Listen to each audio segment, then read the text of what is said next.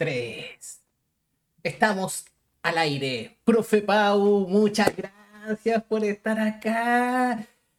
La voz más dulce de los Oh. podcasts en Chile. Sí, yo me acuerdo que la primera vez te escuché en el famoso eh, Big Radio, en esos tiempos. Entonces ahí en el de El amor es más fuerte, no, no se llamaba así ya. Tenía Como la vida nombre. misma. Como la vida misma. Así que Sí. dije, uy, esta mujer con una voz tan suave y es profesora y odia el colegio. Oh, y alguna vez, y ahí soñé, hice ley de atracción, ahí apliqué todo. Fua, vamos, poder mental, y alguna vez la voy a tener en mi podcast, dije. Y Sí, dicho y hecho, un sueño hecho realidad. ¿Viste? Así que muchas gracias por estar acá, profe Pau. Estoy realmente muy agradecido. Y no, espero- gracias a ti por la invitación. Ah, Me dicen harto eso de la voz igual. ¿Te lo Ah, habían dicho? Sí, no, es verdad, es verdad, es verdad. a Es una voz gente le muy dulce. mi voz y, y yo no me había percatado que tenía una voz como buena onda o bacán. Una voz buena onda, muy, Sí, muy sí. bien. Y Sí, ahí como la gente acogedora. me hizo notar, eso fue, fue, fue bonito, como que abracé mi voz. ¿Y te acordáis la primera vez que escuchaste tu voz en un cassette? Tengo un cassette mío que el- mi único recuerdo de infancia como muy atrás de yo, a- mi, mi abuelo me grabó con tres Oh, años. ¿Ya? Sí.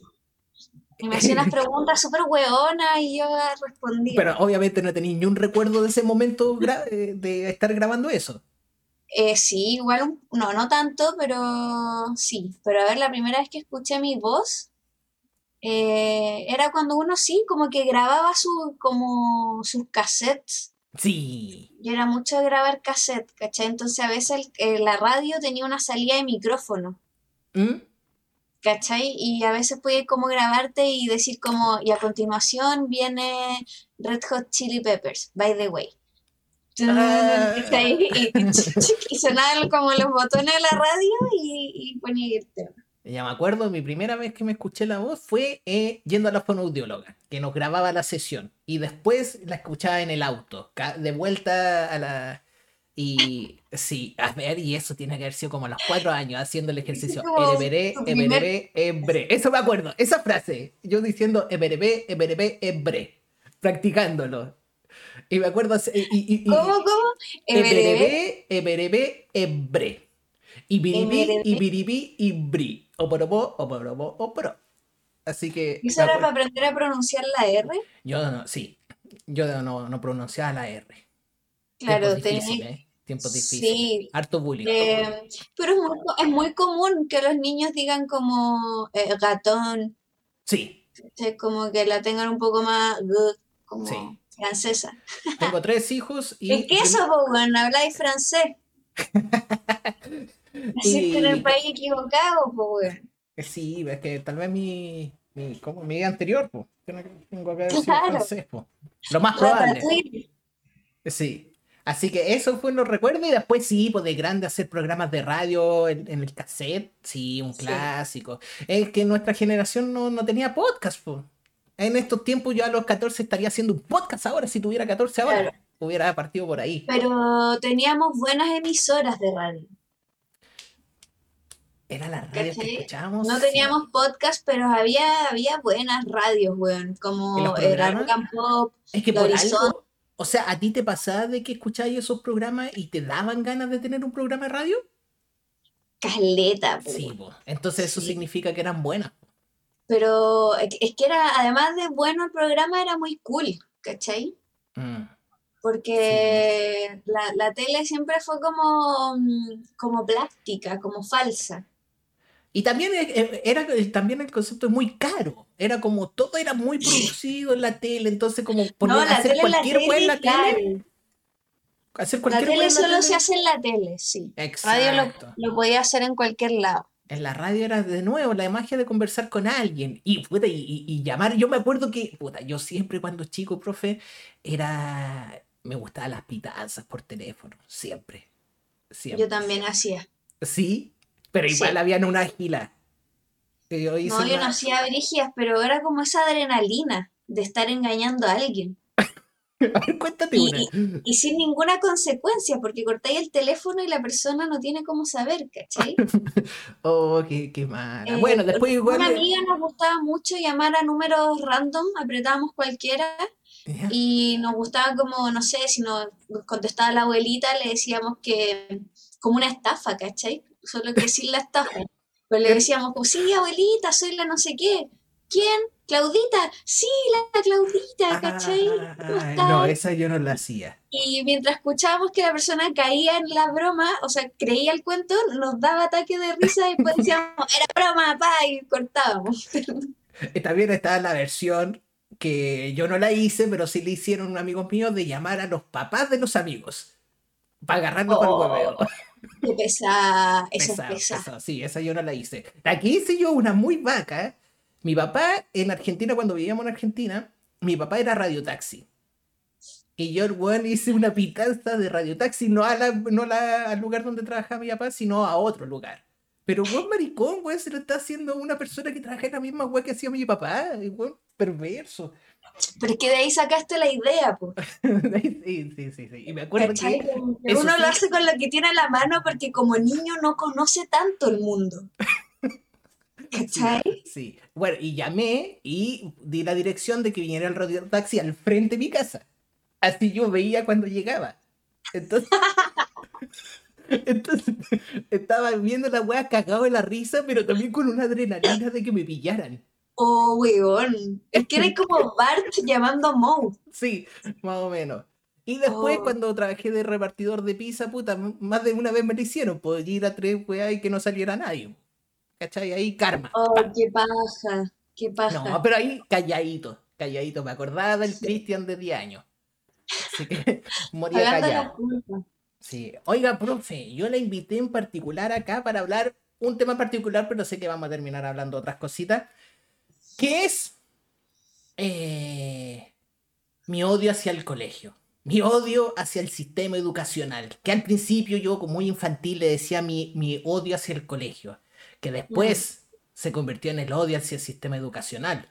¿Ya? Porque si uno me Eso veía a mí cuando importante. chico, cuando chico Creo yo me veía es- bien nerd. Ya, espérate, que, que- que me parece importante esa precisión, porque una wea es odiar la escuela como concepto y otro es odiar el sistema educacional chileno. Exacto. ¿Cachai? Porque uno puede odiar el sistema, pero todavía puedes creer en la escuela. Y querer cambiar y reformar la escuela porque el concepto de escuela te hace sentido. Nah. ¿Cachai? De que mucha gente vaya de la misma edad o, o no a una instrucción eh, de conocimientos que el- la cultura cree que necesitan la gente en formación, que Es son que los eso suena muy bonito. Eso es como. Es que esa es la definición como estándar de escuela o eso es como lo que sucede. Entonces, ahora que la web funcione como el pico es otra cosa, Mm. pero el concepto de escuela es modificable, ¿cachai? Sí, po. Pero, ¿quién es dueño de la escuela? El sistema educacional. Sí, po. por eso la pregunta es, ¿odiáis el sistema o de la escuela? Sí, po. No, como niño era la escuela. Ya, sí, po. Después, como adulto, el sistema educacional. Que después se vio reflejado en lo mismo en la universidad. ¿Cachai? La universidad para mí también era como bien ahueonada. A mí siempre encontré muy ahueonado el concepto de ir al colegio. Como de ir a un lado y como tan estructurado. Y, y yo creo que. A ver. Bueno, a la gente que tal vez no conozca a, a la, a- a Paula San Martín, la profe Pau, ella es profesora. O sea, yo podría decir que ella está con el enemigo. Pero entonces, entonces ¿por qué la traigo? Si, si es como la supuestamente enemigo. Pero yo tengo fe de que ella está destruyendo la institución por dentro. Así que, Sí, y más que destruirla, como que los profes somos, yo creo que un cable, ¿cachai? Es un, un cable auxiliar de dos patas, eso de un profesor. es que después... Como yo creo- el profe conecta el mundo de la escuela con el mundo real, de múltiples maneras, entregando su contenido, resolviendo problemas, eh, y por lo tanto somos el único como bastión que está del lado de todo lo que es extra colegio, ¿cachai?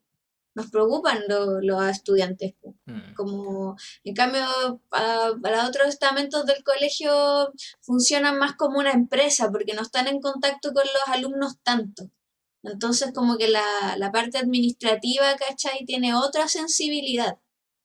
Entonces, los profes no somos como el enemigo, ¿cachai? De la gente que odia el colegio, sino que por el contrario somos como lo único que conecta esos mundos y eso implica mucha responsabilidad, porque si un profe como el pico vaya a conectar esos dos mundos que, sin que no le sirva para nada a tu hijo o que también lo pase muy mal, ¿cachai? Eh, a mí lo que me pasaba con los profes, eh, a mí me generaban empatía, de muy chico. No, media, media, media. De que era, mira la weá que pensaba, que, que no le ponía un nombre y, ni cagando lo compartía con mis compañeros. Pero yo decía, a mí me cargaba tanto ir al colegio. A mí me, era una weá que, a mí lo que me molestaba de ir al colegio, y eso, ojo, que no sufrí bullying. Yo tenía buenos amigos, bueno para el hueveo, bueno para la talla. ¿Y Nunca Mateo? no, no, no, no, no, no, Ya. si odiaba, yo no tenía motivación para estudiar. A mí no me motivaba a estudiar. Pero había una cosa que me motivaba, no repetir, porque no quería pasar un año más en el colegio. Entonces, Claro. esa era la motivación justa y necesaria. Era como ya tengo tarea, ya, el mínimo esfuerzo, ley de mínimo esfuerzo, todo el rato. Todo el rato. Que por suerte, o andas a ver tú qué cosa yo creo que ya más de adulto que no lo conservé en mi vida de adulto. Yo salí de la escuela y cuando ya empecé a tener proyectos propios, se acabó esa ley del mínimo esfuerzo. po. ¿Cachai? Sí, Sino que empezar a, esforz- a esforzarme. Sobre todo después cuando estudié cine. Ahí sí fue como al fin empezó cine. tu vida. Exacto. Ya, es que antes yo de estudiar cine, yo estudié traducción en inglés en la Católica de Valpo.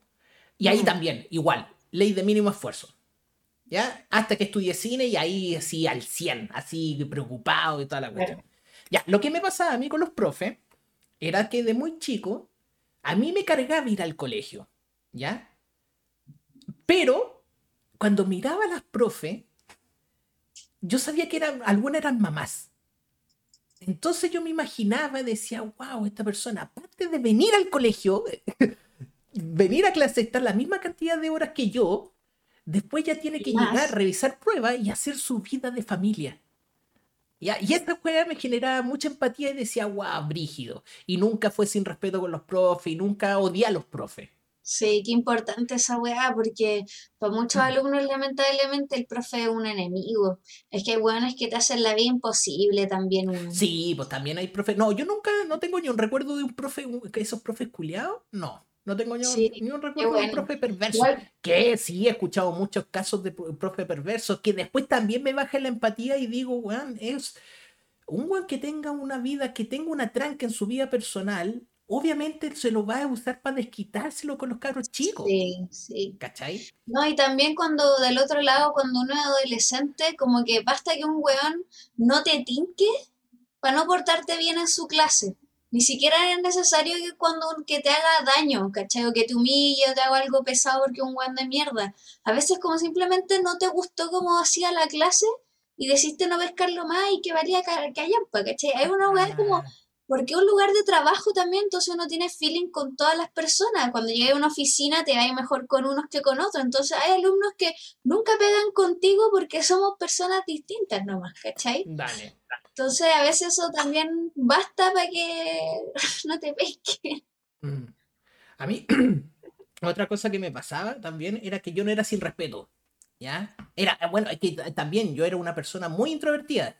Hasta primero, segundo medio, yo era piola y aparte ya usaba lentes como de care tierno y eh, r- regordito y, y en octavo ya empecé a usar lentes. Entonces yo siempre parecía que era nerd. Pero o sea, era el lugar más inofensivo del colegio. un amor, un amor, un amor. De los profes sí, por los profes por lo general me querían, aparte que no era sin respeto, pero por dentro yo decía, weón, no quiero venir a esta mierda. No quiero venir acá de lunes a viernes en este horario siempre y que vos me digáis que tengo que estudiar esta weá, porque a mí en verdad me gusta ver otras cosas y me gustaría estar en el, en el cable viendo el Discovery Kid o viendo dibujos animados, ¿cachai? O haciendo cualquier otra. a mí Me gustaba escribir historias. O estar escribiendo, hacer cualquier weá que me interesara. Sí, Pero- igual a todos los alumnos les pasa eso. Sí, po. Solo Ya. que hay otros, hay otros en que todos tenemos ese sentimiento, pero a veces la socialización, como ver a tus amigos o que pasen weas chistosas, como que apaña un poco para eso. Entonces, si no tenía una vía social como que la pudiera equiparar esa frustración, iba a ser pura frustración también ir al colegio. Mm, Porque Sí. igual a mí, yo pensaba lo mismo que tú, pero a mí me gustaba ir porque a mí me gustaba estar con mis amigos. Yo iba por el recreo, ¿cachai?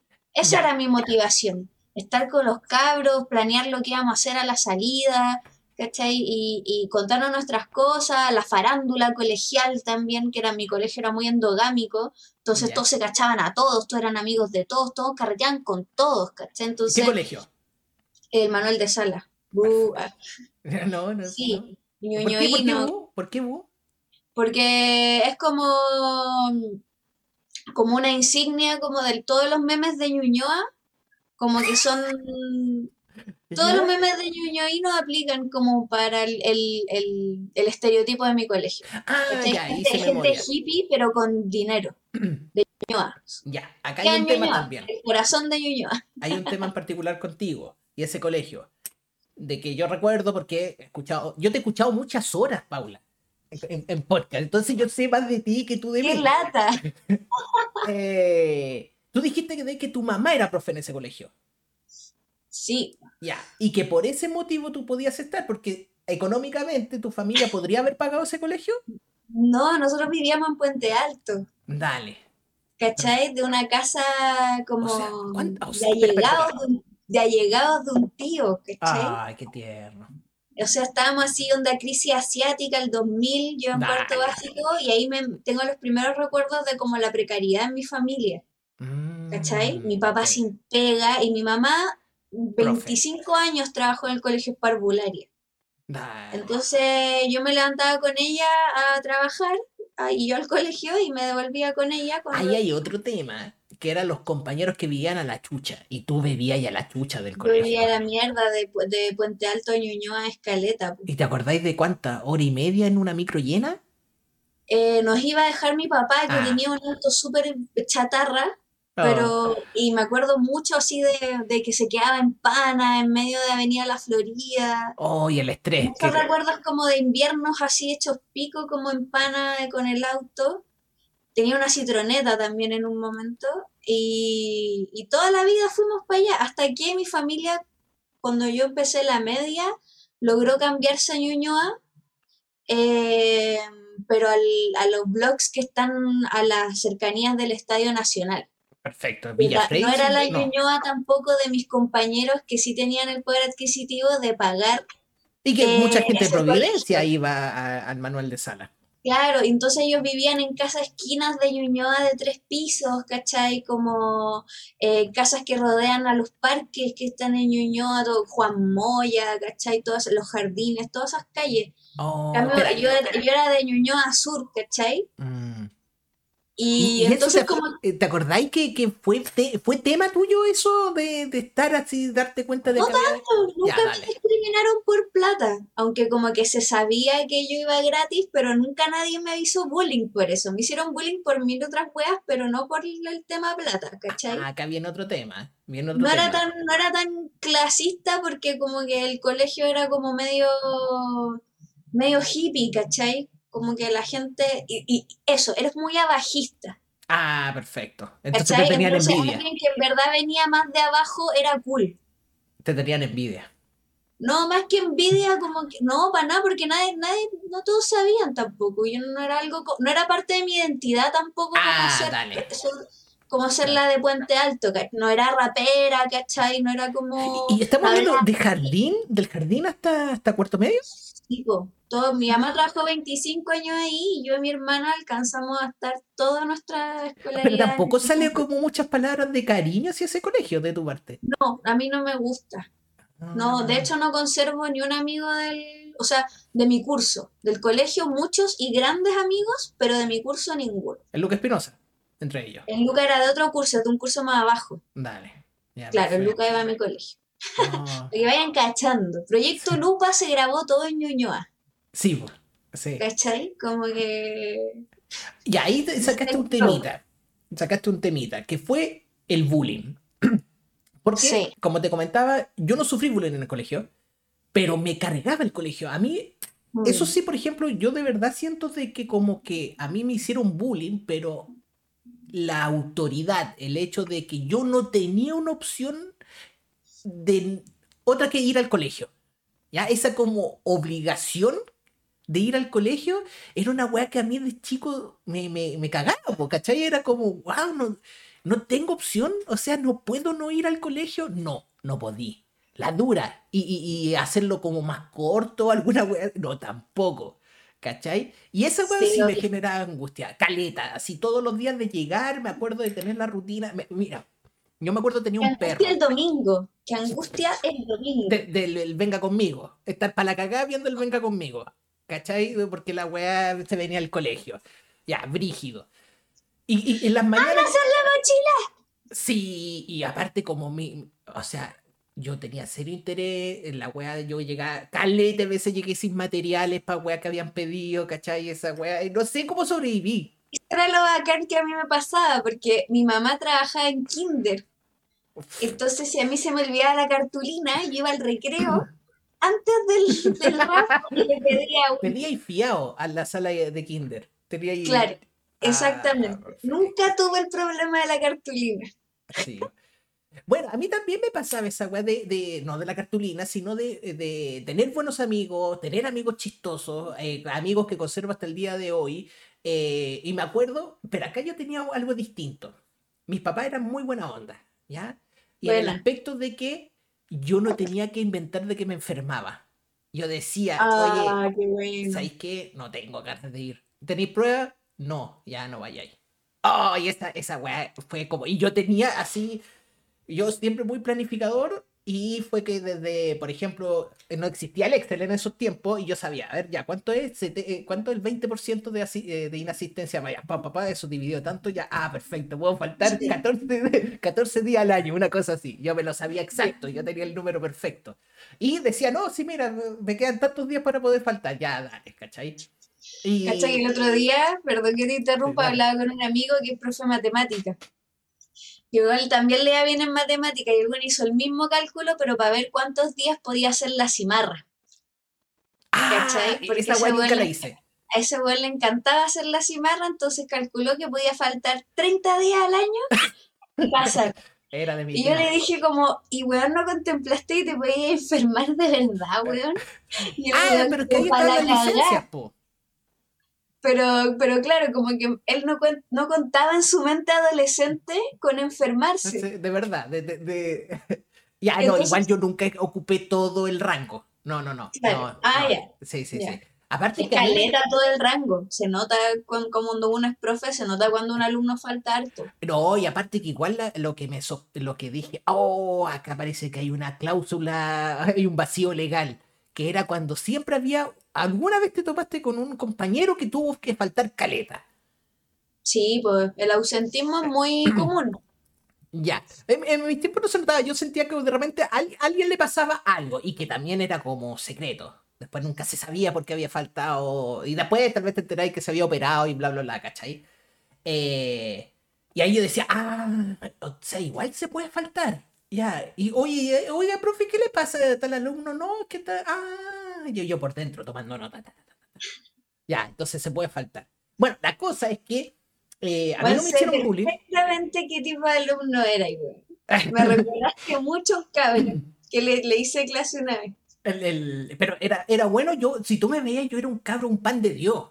Sí. Ya, dale, dale, pero con un odio así secreto, eh, tampoco un nivel psicópata ni nada, por suerte, pero es que yo creo que también el hecho de que mis, mis viejos me dejaron faltar igual hartas veces. Yo creo que ahí compensé harto. Yo compensé harto. Que yo creo que tú también transmitías todo el rato que odiabas la weá, probablemente.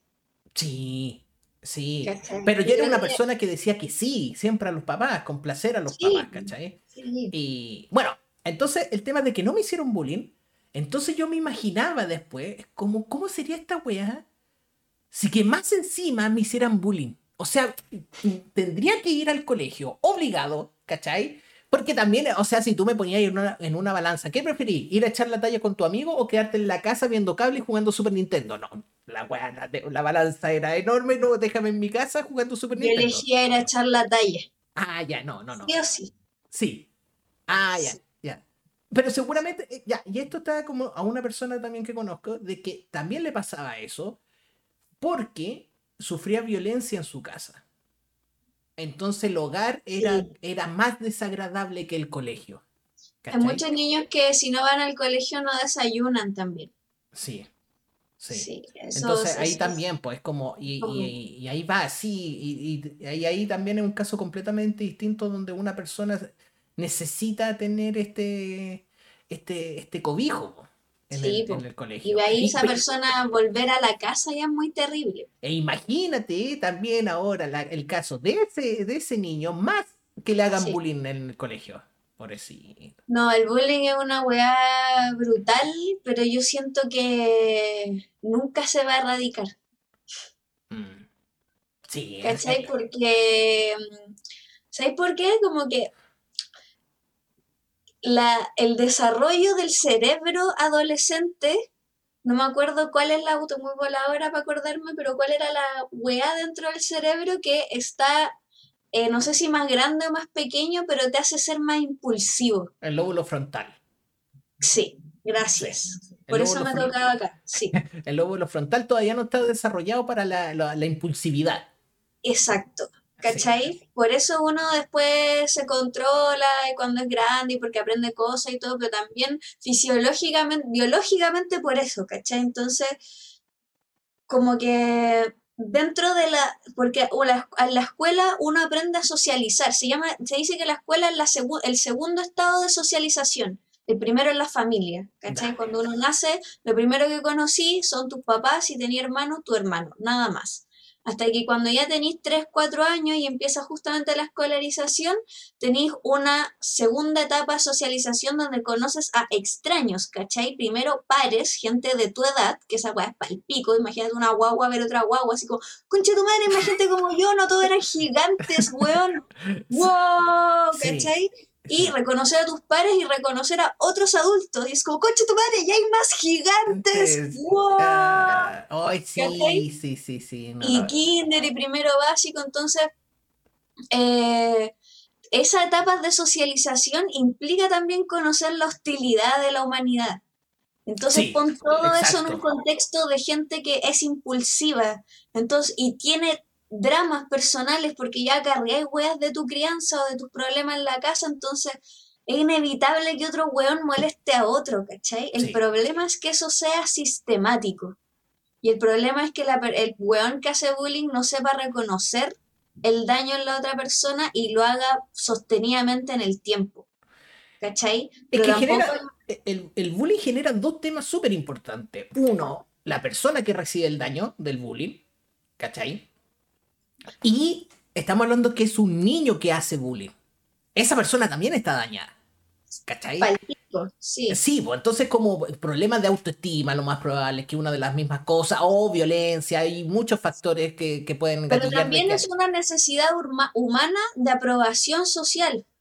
En el colegio lo que más buscan los estudiantes es ser validados. exacto. Por, de pares o por los profes o por quien sea, pero que otro te valide. Entonces a veces tú no querías hacer bullying, pero si el grupo de, no sé, los populares está haciendo un bullying, tú como que operáis mentalmente para que la validación social de gente con prestigio dentro de esa comunidad te valide es, es, más fuerte que la empatía para con un otro débil. Porque también somos animales, pues, weón. Como quién va a ganar en la selva, ¿cachai? El weón que lo están bulleando y un débil, no me voy a ir con él porque implica no sobrevivir en mi ambiente, que es en este caso una sociedad civilizada. Entonces pesa más la valoración del grupo y uno no tiene nada contra del cabro, pero ahí estáis diciéndole saco wea, saco wea, ah, tonto culiao, solo para que los otros weones te digan buena. Buena. Nada más. ¿Cachai? Entonces ni siquiera tenéis que tener como la caga en tu casa para hacer eso. El eh, mecanismo de sobrevivencia. Que sí tiene la caga en su casa, empieza todo de pues, ¿cachai? Pero el problema es que el bullying como que suma adherentes, ¿cachai? Como una O sea, y después, después los, gringos, después dicen, oye, ¿por qué hay tanto tiroteo en los colegios? La weá, bueno, lo único que tenéis es darle acceso fácil a la arma. Si acá, sí, sería aquí igual. Exacto, exacto. Pero si yo, yo he tenido... Eh, Trabajé en un colegio de mucho riesgo social una vez y un alumno me sacó de la sala para decirme que tenía una pistola porque ayer unos hueones le echaron la choreada porque le habló por Facebook a la polola y no sé qué. Un drama culiado más charcha que la mierda. Segundo medio, el pendejo fue con pistola. Y, te lo contó porque. Y me lo contó porque era la única persona que tenía confianza y el loco no quería hacer la weá, pero nadie lo paraba porque nadie sabía que el weón andaba con una pistola. Excepto todo su séquito de weones, ¿cachai? Y yo le dije, ¿tú cachai? ¿Te pusiste nerviosa? me hice mierda, me fui a la mierda, pero mantuve la compostura y le dije como, estábamos hablando fuera de la sala, ¿cachai? Y en la sala el zoológico, así, ¡guau! Los niños solos y toda la weá. Y afuera y le dije como, weón, ¿tú cachai que si yo no doy aviso de esta weá y tú haces algo, yo puedo salir más perjudicada que la mierda? Fue lo primero que le dije. Como para disuadirlo que use la weá. Como le dije, me no me importan tus compañeros tu rollo con tu polola, pero me lo acabáis de contar y me acabáis de involucrar. Así que si tú haces algo, me vaya a cagar a mí. ¿Me queréis cagar a mí? Como que esa fue mi estrategia, ¿caché? Como tomármelo a la personal para que quedara en deuda conmigo. Había cierta relación con él antes. Te había hablado, te tenía confianza. Sí, había confianza. ¿Y por qué? Porque si tú le empecé a decir como, oye, no, la violencia es mala, ¿por qué no intentas hablar con los niños? No, ni es no entender nada como la manera en que ellos se relacionan. O sea, el weón le habla por Facebook a la polola y el weón saca pistola, como, ¿y qué vaya a andar tú diciéndole, oye, eso no se hace? Oh. Entonces mi estrategia fue no hablar de su conflicto, sino de como decirle como, weón. Entonces me dijo como, y pero yo te digo, lo que yo tengo que hacer ahora es ir a acusarte que tú tenías esta weá, para que a mí no me pase nada si tú hacías algo. Pero estáis vivo, le dije que si estáis con la pistola en el colegio y vos queréis repitente, te van a echar al toque. Y vos sabéis quién te va a sacar la chucha si repetís, tu viejo. Y su viejo era un narco borracho palpico que siempre le pegaba. Y yo le dije, imagínate la paliza que te da tu papá si, si te expulsan de esta weá por la weá que trajiste. Piensa la weá, ¿cachai? Y el loco no hizo nada, afortunadamente. ¿Ah? ¿Viste la pistola? No, no, no la vi, porque eso ya como que me mete en otro rollo legal. ¿Cachai? Yo no la quise ver por lo mismo, porque. porque Ni siquiera confirmar si era verdad o no. claro, imagínate, pasa algo, yo todavía puedo apelar a que se encontrara en el plano de la ficción, la wea. Sí. Porque yo nunca vi la pistola. ¿Cuántos años de docente llevabas cuando te pasó eso? Uno.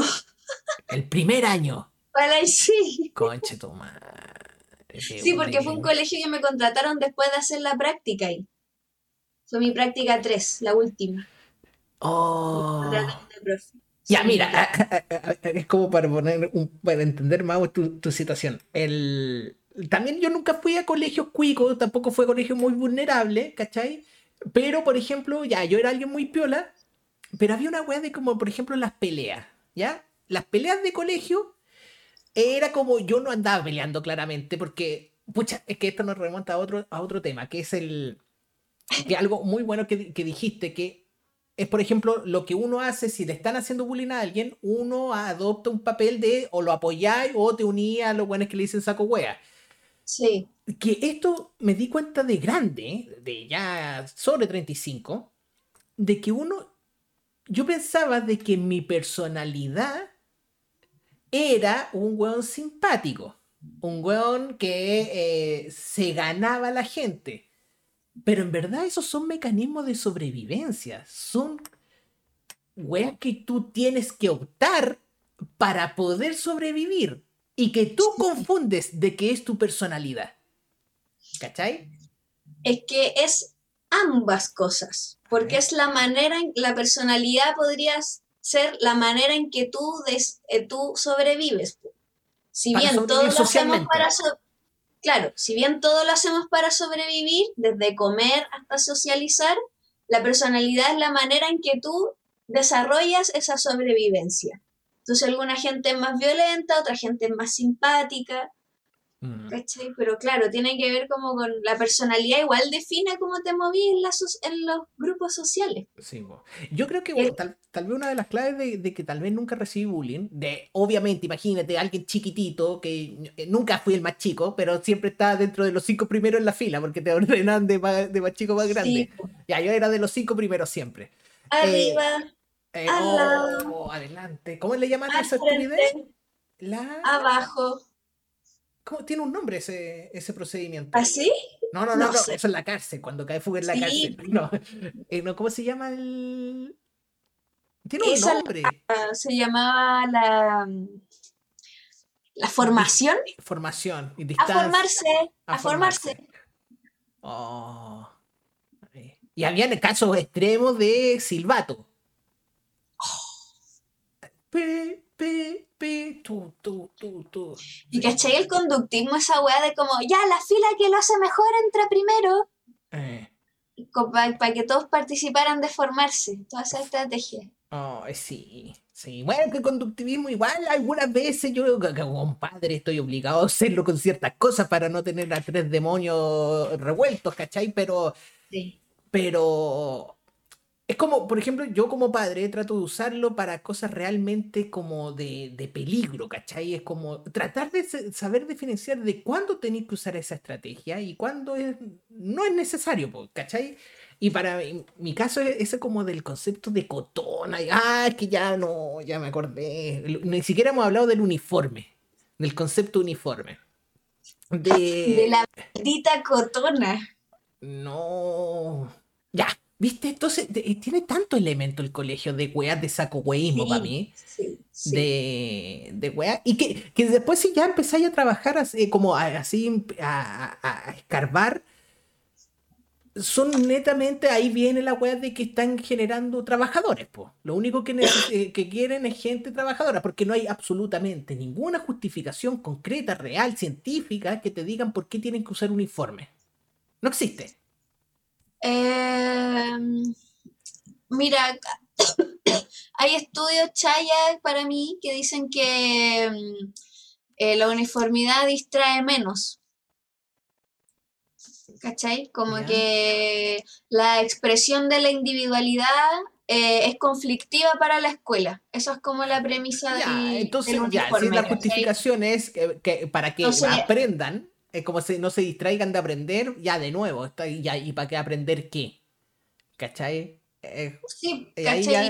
¿De qué manera, no? Si o sea, la justificación va a estar por parte de la gente que lo quiere implementar, la institución. Sí, hay justificaciones como de tipo económico también, de que eh, yo no entiendo eso bien, porque como no tengo hijos, pero los uniformes para mí son súper caros y una hueá que tienes que comprar año a año, sino más veces en el año porque nos falta ese te pierde la lonchera con el polerón. Y, em, pero hay gente que dice que aún así es más económico que comprar ropa todo el año común y corriente para que vayan de ropa de calle. No, mentira. Como, que el uniforme también es una ropa como para, para hacer la mierda, ¿cachai? Y no así tu otra ropa. No, ahí es mentira porque yo llevo a los cabros, mis, niños, mis bendiciones, eh, van a un colegio donde pueden ir con ropa de calle. Buena. ¿Cachai? Y son de, de 13, 10 y 6 y obviamente pasan en el suelo, del más grande hasta el más chico. Y, y, ahí obviamente tienen su, su, su, prenda de cumpleaños y de año nuevo. Y el, y el resto son weas de la feria. ¿cachai? La tenida. Sí, pues esa es la, la, la avenida. Sí, sí, sí, es como una tontera tratarlo de tenerlos bonitos. A tres hombres, yo tengo tres hombres, son unos salvajes. Muy chilena la tenida, weón, muy chilena. Sí, pues. Y, y no, no tiene justificación. nunca te va a costar más caro un polerón de la feria y unos buzos de 2 por 5 mil que un todas las justificaciones son súper añejas, Juan. Yo, yo, pero sabéis que hay un caso muy bonito de mm, yo haciendo un taller, eh, conocí esto que asistió una profe de, mm, de Juan Fernández, creo que era, eh, en que allá llueve mucho ¿cachai? Y, mm, y, las condiciones climáticas son bien brígidas, y ella decía que no tienen uniforme porque no hay uniforme que produzca parca, hiperparca térmica, zapatos de nieve, ¿cachai? Pantalón casi térmico y toda la weá. Así que no, no vale la pena tener un uniforme porque tendría que ser una línea outdoor de ropa. Pero los niños de la escuela, claro, de por North Face, pero los niños de la escuela eh, le exigían a, lo, le exigían tener uniforme. Ellos veían en la tele y veían que también la gente del continente va a sus colegios con uniforme, que el uniforme es algo distintivo del, de la dimensión escolar y ellos al no tenerlo lo querían. Asimismo, los alumnos que no que tienen uniforme lo rechazan en su mayoría, ¿cachai? Entonces también es una hueá interesante como de, de, de como querer lo que no se tiene, ¿cachai? Como desear lo que... El, clásico de, caso que te muestran del niño que camina 5 kilómetros todos los días y de vuelta para ir al colegio porque su sueño es que lo veía en la tele y él también quiere participar en una educación. Y acá viene uno de los temas fundamentales, ya. Nos queda claro de que, de que el concepto de colegio que tenemos es como lo, lo desagradable. Eh, pero para mí algo que me gusta mucho es el aprender. Entonces, imagínate como el, ruido que me genera y que también este, este odio de que a mí me generaba ir al colegio me bloqueaba del hecho de aprender. Pero es que también yo era de una época sin internet, ¿cachai? Yo tuve internet a finales de cuarto medio y en internet precario, ¿cachai? Entonces yo en, mi educación, incluso en la primera universidad, no, no era internet como lo que es ahora, no existía YouTube, ¿cachai? No existían, eh, no. era un lugar para aprender internet, que, que sí lo es ahora. La carta y Wikipedia con Cuea. Sí, no, yo Wikipedia todavía no, ni siquiera Google. No, ni siquiera Google. ¿Cachai? Yo Google en el 2004, cuando entré a estudiar cine, ahí recién ya estaba como fijo, ¿cachai? Y de hecho, cuando estudié cine, todavía no estaba YouTube así full. No, pues YouTube del 2006 o del, 5. dale, por ahí. Y acá en Chile tal vez 2007, así como fuerte. Claro, claro. ¿Cachai? Eh, y eso es también otra cosa que... que, de 2004 a 2007, gran salto, perdón que te interrumpa, pero esos tres años, uff. Es que eso, Pau, eso, tres años, que es el año donde yo me metí a estudiar cine. Si mm. yo hubiera tenido que tomar la decisión de estudiar cine en el 2007, toda la web hubiera sido distinto. Todo, todo. La, forma de que distribuías tus cortometrajes. Y yo, eh, cuando estudiaba cine, había que estar pendiente de los festivales. ¿Cachai? Porque esa era la forma de, La única plataforma, sí, pues. Exacto, pues, ¿cachai? Y... Qué brutal, weón. Sí, pues entonces es una época donde, por ejemplo, a mí cuando chico me gustaba Caleta, eh, bueno, en Argentina había una revista que se llamaba La Villiquen. Y La Villiquen era como... No, acá no, acá en Chile no había algo parecido. Algo parecido para que te imaginéis cómo era esta revista, era como una Discovery Kit, una conozca más de niño, pero que mezclaba cómic artículos científicos y actividades. Argentina siempre tan, tan a la vanguardia. Igual yo debo decir que revista Papas Fritas del Mercurio también gran valor. Dale, era eso, pero lo argentino estoy hablando. Pero argentino, o sea, mejor. Desde el 80 que lo tenían y era una revista que salía todas las semanas y eran, no sé, 100 páginas.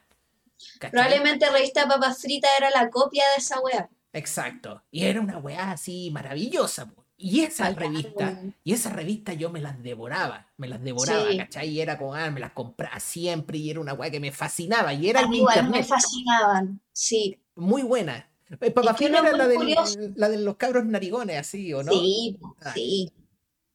Así. Ya, pues entonces. para gente curiosa esa weá. Ya, pues entonces, eso es también lo que a mí me pasó, pues era como, el colegio a mí no me podía satisfacer esa necesidad de curioso. No. No está hecho para eso. No, no estaba. Entonces, y yo por afuera demostraba mi interés por ciencia, historia y todo, pero de mis cosas, ¿cachai? y, y, ese proceso a mí también me conllevó un daño a mi vida adulta, ¿cachai? Que fue en el momento que yo ya me hice grande, independiente, y yo me quería perfeccionar. ¿Ya? Y acá viene también una de las cosas que ya después como padre, eh, como estoy tratando de resolver, todavía no tengo la, la fórmula, que es cómo me hago yo eficiente para aprender.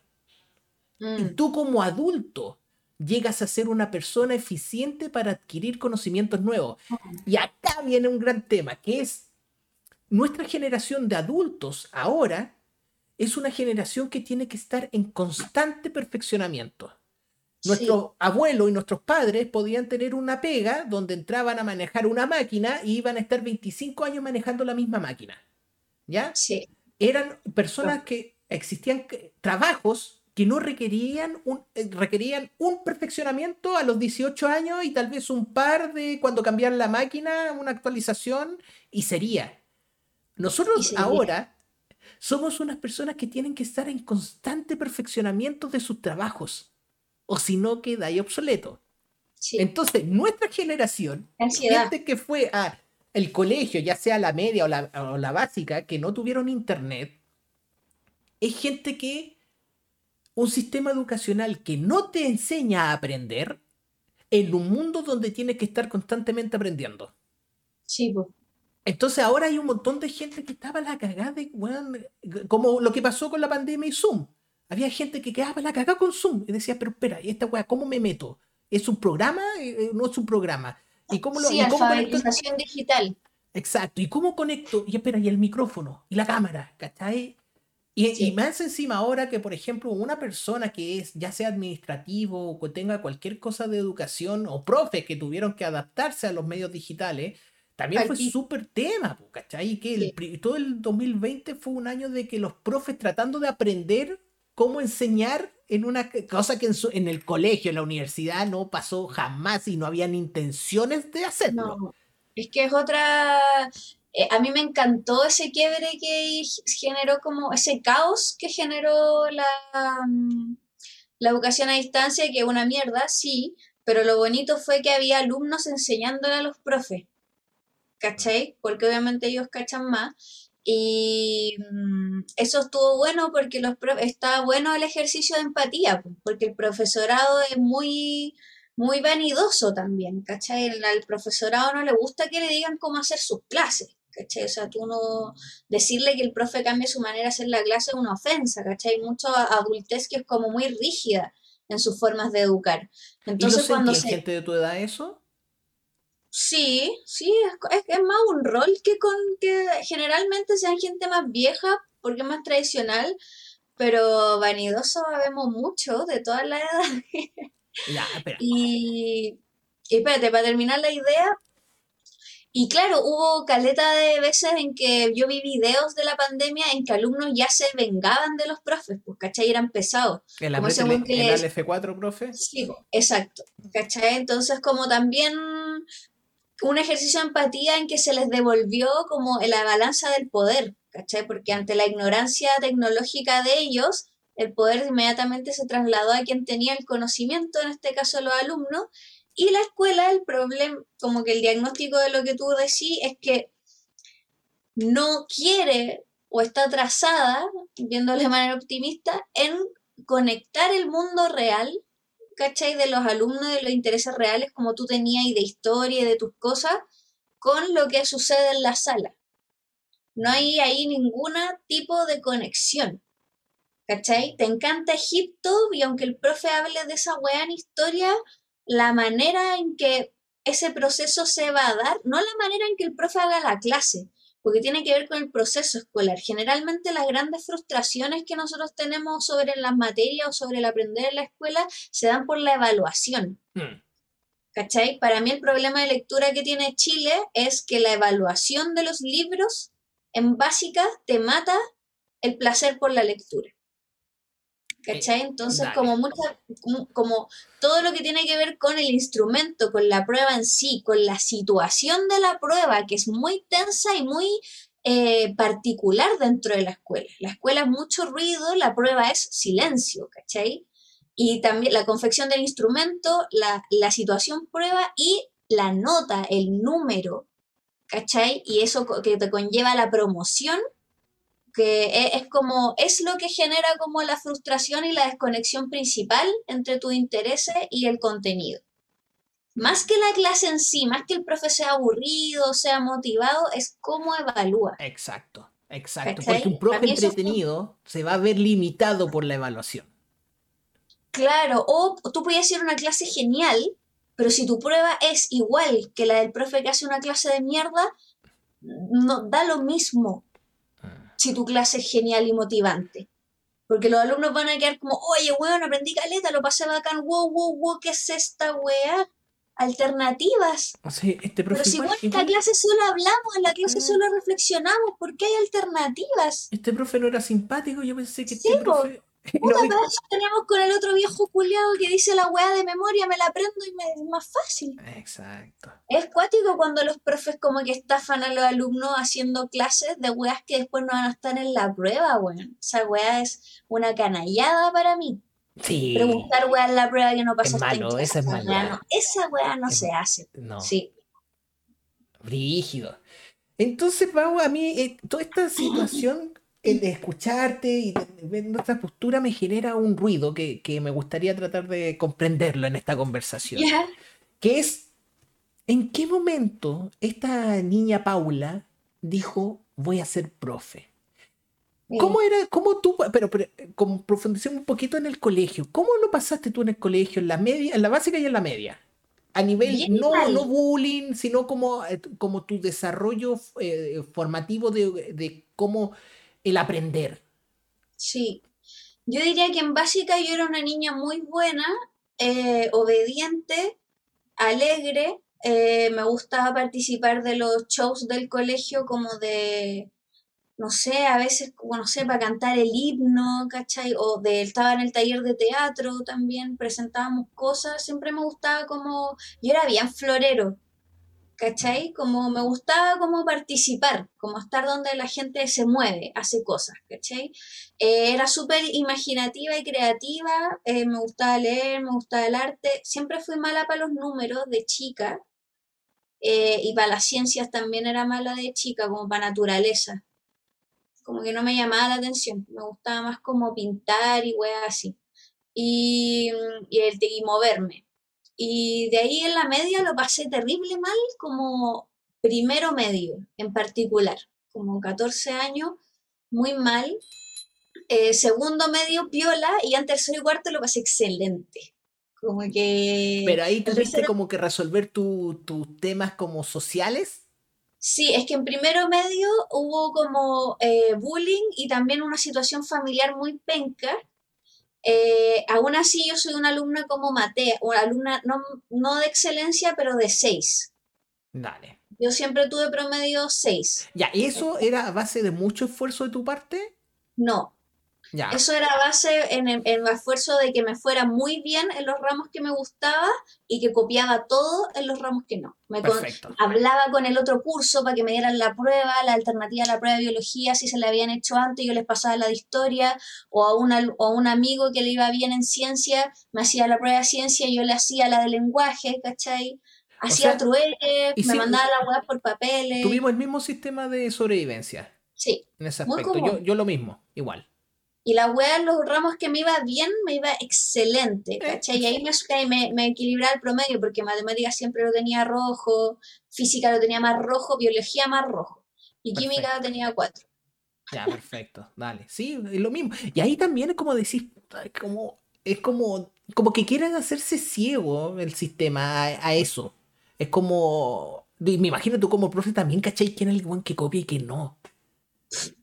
Se nota el tiro. Sí. O sea, es una weá de que de adelante se ve todo. Si tú crees que la hacía y bacán, no, no es porque- es porque el profe no te echaba al agua. Dale. ¿Cachai? Yo también los veía todo y era como, weón, qué pena, esa, esa- ese movimiento lo inventé yo casi, ¿cachai? Como, no qué hace. pena. No, claro, pero cuando lo, eran cara de raja, yo los paraba. Ah, Pero si, dale. no, pero si no les tiraba la talla, ¿cachai? Como, "Ch, estoy piola. O también a veces, no sé, ponía la silla del profe sobre la mesa del profe, me sentaba, me ponía un anteojo negro y me sentaba como Pinochet. como en la foto de Pinochet blanco y negro, así con los brazos cruzados. Como, como acá su cita cinematográfica, como Ralph Fiennes en la lista Schindler. Claro. Y yo les decía, ¿han visto la foto de Pinochet? Y todos como, ¿quién es Pinochet? Oh, primero medio, así como... ¡Qué brillo! En octavo básico, así como, ¿qué? Yo como filo, pero me ponía así terrible acuática y de arriba veía así ya todo, era una wea Y era así. para huearlos, porque, o sea, Sí, tampoco- era para huear, o sea, me faltaba el binocular, ¿cachai? Como que ya... Ya, ya, entonces, sobreviviste así con el clásico copiar y eh, usar talento en las clases que, en los ramos que te, que te gustaban. Ya, la, Sí. el- la mismo método de sobre, sobrevivencia. Entonces, esta joven Paula estaba saliendo de cuarto medio y llega Sí. la donde te hacen tomar con 17 años una de las peores decisiones de la vida, que es qué wea querías hacer el resto de tu vida. Sí. Ya, Yo dije, me tomé un año, no entré a la U al toque. perfecto. ¿te Sabía que mi única opción era entrar a la universidad. Yo no tenía otra opción en mi vida, ¿cachai? Como que tenía que hacerlo. De mi familia, como que sí o sí me, me instó toda mi vida a entrar a la universidad y para mí no había otra opción, ¿cachai? Ya, espera. ¿Y tú, adentro, tenías otra opción en tu corazoncito? No, no, yo también quería entrar a la U porque yo tenía un... A mí me gustaba aprender, como lo que te pasaba a ti, a mí me gustaba el conocimiento, ¿cachai? Yo siempre he sido muy curiosa, me gustaba la música mucho, me gustaba el arte, me gustaba co- conversar con personas, entonces yo sentía que en la universidad había un nicho de gente brillante a la cual yo le iba a extraer todo su conocimiento para como eh, sentirme así como anonadada por el mundo cada vez más. ¿cachai? Yo igual quería ir a la U, pero no sabía qué estudiar, así que me tomé un año y hice preu. Dale. ¿Y cómo lo pasaste ese año? Increíble, weón. Me fumaba un pito antes de ir al preu, que lo tenía como a las 11 de la mañana, salía de clase a la una, porque era para post cuarto medio, entonces la gente no va al colegio, lo hace en la mañana. Los que van al colegio lo hacen en la tarde, ¿cachai? Sí. Entonces yo ahí y había caleta de cabros de mi colegio, nos vacilábamos, fumábamos unos cigarros, teníamos clases de 11 a 1, matemáticas no cachaba nada, me gustaban las de historia y después tenía el día sin nada. Ah, sí. Ya, a mí me pasó, a mí me pasó lo mismo. Me pasó lo mismo. Claro. Yo en el- eso yo salí del noven- en el 99 cuarto y el 2000, el año 2000 hice eso. Y, eh, y practiqué artes marciales y preu. Dios mío, felicidad absoluta, absoluta. Sí. Ese año espectacular, espectacular, Sí. fue Y fantástico. Y, bueno, el año que claro. también perdí la virginidad, entonces pasaron muchas cosas bonitas en el 2000. ¿Cachai? Yo también andaba por ahí. Ah, Entonces pa- me pasó que tenía tanto tiempo libre que leí mucho ese año. eh, Y dije, chucha, para lo único que soy buena es para leer. Así que, y me gusta escribir, escribía caleta de poesía. Y dije como, ah, ya, yo creo que igual puedo estudiar algo con letras. Y me metí a estudiar eh, lengua y literatura a la Chile. ¿Cachai? Igual me alcanzó el puntaje y entré a Gómez Milla. Entonces seguí el estereotipo de ñuñoíno, no, no salí de Ñuñoa para irme a una weá más extrema aún que era Gómez Milla, que para la gente que es de región o no, no sé, es como, mm, no sé, pues como una facción de Rusia, ¿cachai? Como dentro de Chile, es como Corea del Norte, la weá, no sé, ¿cachai? Como... Es como otro mundo. Es como Arsi en su momento. Claro, sí. po. O sea, la Facultad de Filosofía y Humanidades, eh, con- es, es el, este es el cordón Macul, estoy hablando Grecia con Macul, Sí. clásico, donde está el pedagógico y la UTEM. Ese, triun- ese triángulo de las Bermudas, Eh, ¿cachai? Entonces, mucho enfrentamiento con los Que terminaba el premio Nobel. Sí, po. Mucha, eh, mucha revolución, mucha actividad política y actividad política densa, ¿cachai? Como eh, mucho capucha, violencia, arrancar de lacrimógena, eh, ser contestatario, anarquismo, y al mismo tiempo mucho carrete adolescente, copete, a cargar, de todo, ¿cachai? Y gente de humanidades, marihuana infinita, ¿cachai? Como de todo. Y las clases buenas, y ahí entré a literatura y odié literatura. Oh. Me mató todo lo que a mí me gustaba leer, porque estudiar literatura no es que te enseñen a escribir, te enseñan sobre teoría literaria. Entonces yo ya perdí el goce de leer un libro porque le, lo veía demasiado técnico. Como, ay, esta weá se va a tratar de esta weá que pertenece a este periodo y lo escribió este weón que tiene esta biografía y como que ya me desencantó y ahí justo estaba que me salía, pero había que tomar la mención y yo no tomé la mención de literatura, sino que me fui a lingüística. Y ahí empecé a conocer y a tener ramos sobre el lenguaje como fenómeno. Ya no los libros, sino el lenguaje. Y esa me se, ¿Donde se, estudia a Noam Chomsky? Sí, pues. Dale, ya, perfecto. Ya, eh, ya, dale, ya. Dale, dale. Entonces, como en, la primera área es cuando tú empezás a como ver géneros literarios y estructuras y como ya, a ver, y esto, así se escriben los textos. Teoría literaria, claro. Ya, y eso fue lo que te pateó. Sí, toda esa, eh, ¿te acordás de esa materia de lenguaje que es como tipo de narrador omnisciente y eso? Imagina esa weá, pero a nivel universitario. Oh, dale, cae Porque todas esas weas que te enseñan en el colegio son de simplificaciones de teoría literaria, po. Perfecto. Entonces en la universidad la veis como a nivel bacán y es interesantísimo. Pero habían ramos que era un seminario el Quijote de la Mancha, pues, weón. Y yo como, puta la weá, no. ¿Cachai? Y la gente que estudia literatura ama el Quijote de la Mancha, ¿cachai? Porque es revolucionario técnicamente, ¿cachai? Es como una gran máquina, un Lamborghini, ¿cachai? Pero a mí me interesaba la comunicación, el lenguaje. Exacto. Ya, y eso sí, pues súper interesante. Me encantó, ¿cachai? Eh. Ahí tenía, tenía, ramo, tenía un ramo que me gustaba mucho que era bases neurofisiológicas del lenguaje, ¿cachai? O sea, cómo una guagua nace y aprende un idioma, ¿cachai? Como por qué pasa eso en el cerebro, eh, tenía ramos de historia de la lengua, que era como que como el del latín llegamos al español y a todas las otras weas, como el de evolución lingüística, ¿cachai? Entonces era, era como el History Channel la wea. Exacto. Ah, dale, el nivel como el lado científico de la lengua fue lo que te, encantó. Sí, weón, que una wea que no está tan masificada. Ahora se le ha dado más trascendencia con toda la discusión del lenguaje inclusivo y salen lingüistas dando su opinión, porque claro, como estudiamos justamente un fenómeno como el lenguaje inclusivo, una persona que estudia esa materia es un lingüista.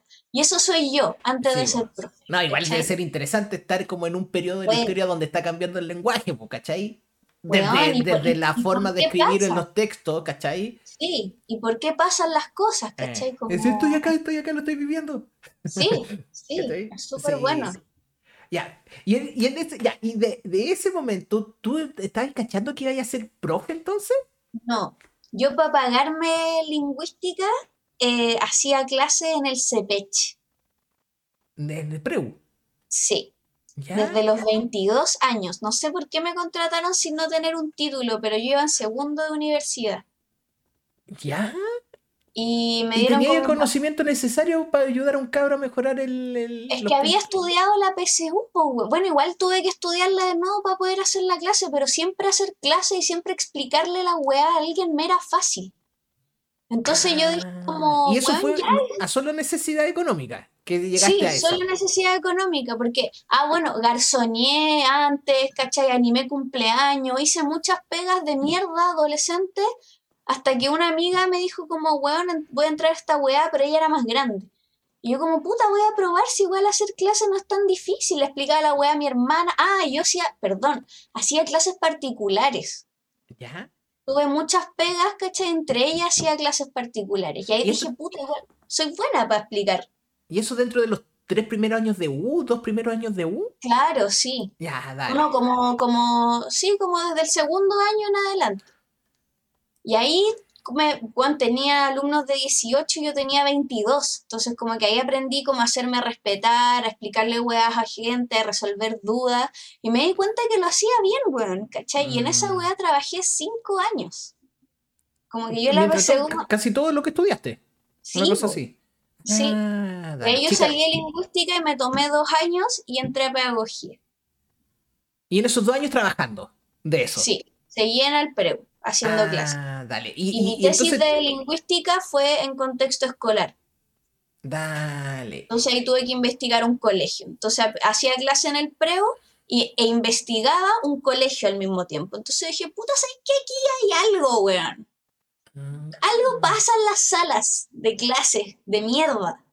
Algo me pasó también en este lugar. Ah, qué interesante. Y ahí me di cuenta como que parte de nuestra construcción psicológica es la escolarización. Uno siempre va a terapia por las weas de la familia, que mi papá y mi mamá, pero weón, es súper necesario desarmar la escolarización que todos llevamos a cabo, como qué sucedió en ese tiempo, porque es trascendental. Sí. Cuando ponemos ojo, y eso es una wea que no toda la gente hace, yo me he dado cuenta haciendo los podcasts de pedagogía o este tipo de contenido, caleta gente me habla y me dice como, weón, es que nunca le había puesto atención en que al colegio, weón porque no fue particularmente traumático, no me hicieron bullying ni nada. Eh, exacto. Pero ¿sabéis que ahora que lo pienso, weón? Me pasaba esto, esto, esto, y es como, puta, la vergüenza de hablar en público es algo que pasa en el colegio. ¿Cachai? Como el miedo a dar un, eh, a tener, a ser rechazado, eh, no sé, algo como en el amor, ¿cachai? Algo que pasa en el colegio. Como a la, a la el ideal de belleza que tú tenís como qué tan lindo, feo te encontráis. También es una wea que se crece en el colegio porque tu familia siempre te dice que eres bonito, pues weón. Mm. Y otra cosa súper importante que es el, cómo te expresas ante la autoridad. Puta. Y después eso se conlleva al trabajo o a, los gobiernos incluso. ¿Cómo tú expresáis hacia el gobierno de si desde chico hubo un sistema donde te decían, no, usted calladito, usted calladito, ¿cachai? Sí, rígido. Por eso un profe te puede cagar la cabeza, ¿cachai? Sí. Y, porque, te puede... porque tiene que ver con tu manera de, procesar las jerarquías. Exacto. todo es tu primera jerarquía que tienes que respetar, bueno, porque, porque tus papás lo hacen desde el cariño, son severos, pero el profe no te quiere como un padre, ni los compañeros tampoco, ¿cachai? Entonces una autoridad más brutal y después eso te deja como, te traza el camino para cómo te vas a desarrollar con el mundo que es jerarquizado, pues, ¿cachai? En todos lados, en el trabajo, en la calle, mm. ¿cachai? Todo, hay jerarquía en todos lados, lamentablemente, ¿cachai? Sí, pero eh, la jerarquía es como, yo lo veo como es demasiado antropológico, como muy de la esencia del ser humano. Es como siempre va a haber, siempre vamos a tener que estar lidiando con una jerarquía. Eh, el tema está de que como nosotros decidimos tener esta jerarquía como de, educación de, silencio, es como usted escuche al que está más adelante, en vez no, no desde el respeto de la experiencia, sino de la autoridad. Sí. ¿Cachai? Es que eso pasa, sí, es terrible. Y bueno, mm. hay muchas maneras de ejercer la autoridad también. ¿Cachai? Ah, pasan cosas súper sorprendentes en el colegio porque mm, como a nivel de psicología humana, ¿cachai? Por ejemplo, yo soy una profe que yo creo que no me caracterizo por ejercer mi autoridad, ¿cachai? Yo tengo, cuando yo estudiaba pedagogía, ese punto era muy conflictivo para mí, ¿cachai? Como la autoridad, porque los profes me decían, pero ser autoritario no es gritar ni ser malo, ¿cachai? Como es mantener tu posición, ¿cachai? Y que tú sabes ciertas cosas que a él lo van a beneficiar, pero él no lo puede ver en ese momento y tú tienes como que hacerte valer, ¿cachai? Eso también es autoría. Tenía que ver como más con la concepción de respeto por un rol, ¿cachai? Pero yo tenía muchos problemas con esa wea porque sentía que los alumnos no me tenían que respetar por ser profe, sino por ser Paula nomás, ¿cachai? Como yo lo respetaba, respetaba por ser José, María, Pepito, Juan, y no por ser estudiante, estudianta, ¿cachai? Entonces como que esa wea me generaba conflicto y mi pacto era que yo les decía, bueno, acá estamos todos para cagar, seamos estratégicos. Si tú no me haces nada como alumno, yo no te voy a wear como profe. Para mí era un pacto como de cooperación, ¿cachai? Entonces yo dejaba, yo dejaba que los cabros, claro, comieran en mi clase, no lo hacía formarse, me podían entregar trabajo atrasado, ¿cachai? Podían hablar conmigo para repetir la prueba, podían sentarse donde querían, porque algunos profes lo hacían, le ponían puestos para que no conversaran, ¿cachai? Pues hablábamos de qué íbamos a hacer en la prueba, como qué les tincaba, cómo les tincaba evaluar el contenido, entonces yo les daba una serie de garantías, pero si ellos como que me empezaban a, a, poner atados porque yo también les decía que yo tengo que reportarme con jefes. Y si ellos me impedían esa weá, yo les cortaba las libertades, no más que súper conductista, pero me sirvió para tener relaciones un poco más horizontales y que, weón, yo nunca tuve problema en sala, nunca me faltaba el respeto, nunca me dijeron vieja culia, nada así. Nada. No, ¿cómo le Una vez una niña cómo estaba decirle su- así a la profe Pau, por Dios. Una vez una niña estaba súper mal porque tenía un atado familiar y me dijo como puedo ir al baño y ya había ido tres veces y otro alumno quería ir y yo le dije como después del que viene, ni siquiera le dije que no. Ya. Le dije espera a tu compañero primero porque tú ya fuiste y la loca como que dijo que weá te tengo que hacer caso y se fue y cerró la puerta de un portazo. Y eso fue lo máximo que me pasó. De ahí llegó y me dijo, perdón, profe, que estoy mal en la casa. Y yo como, weón, tranqui, ¿cachai? Como... Mm. Ya, y acá mi duda. Esa es una habilidad blanda, ¿cierto? Eso, el, Es mi estrategia, no sé si es una habilidad blanda, es mi estrategia. Ya, dale.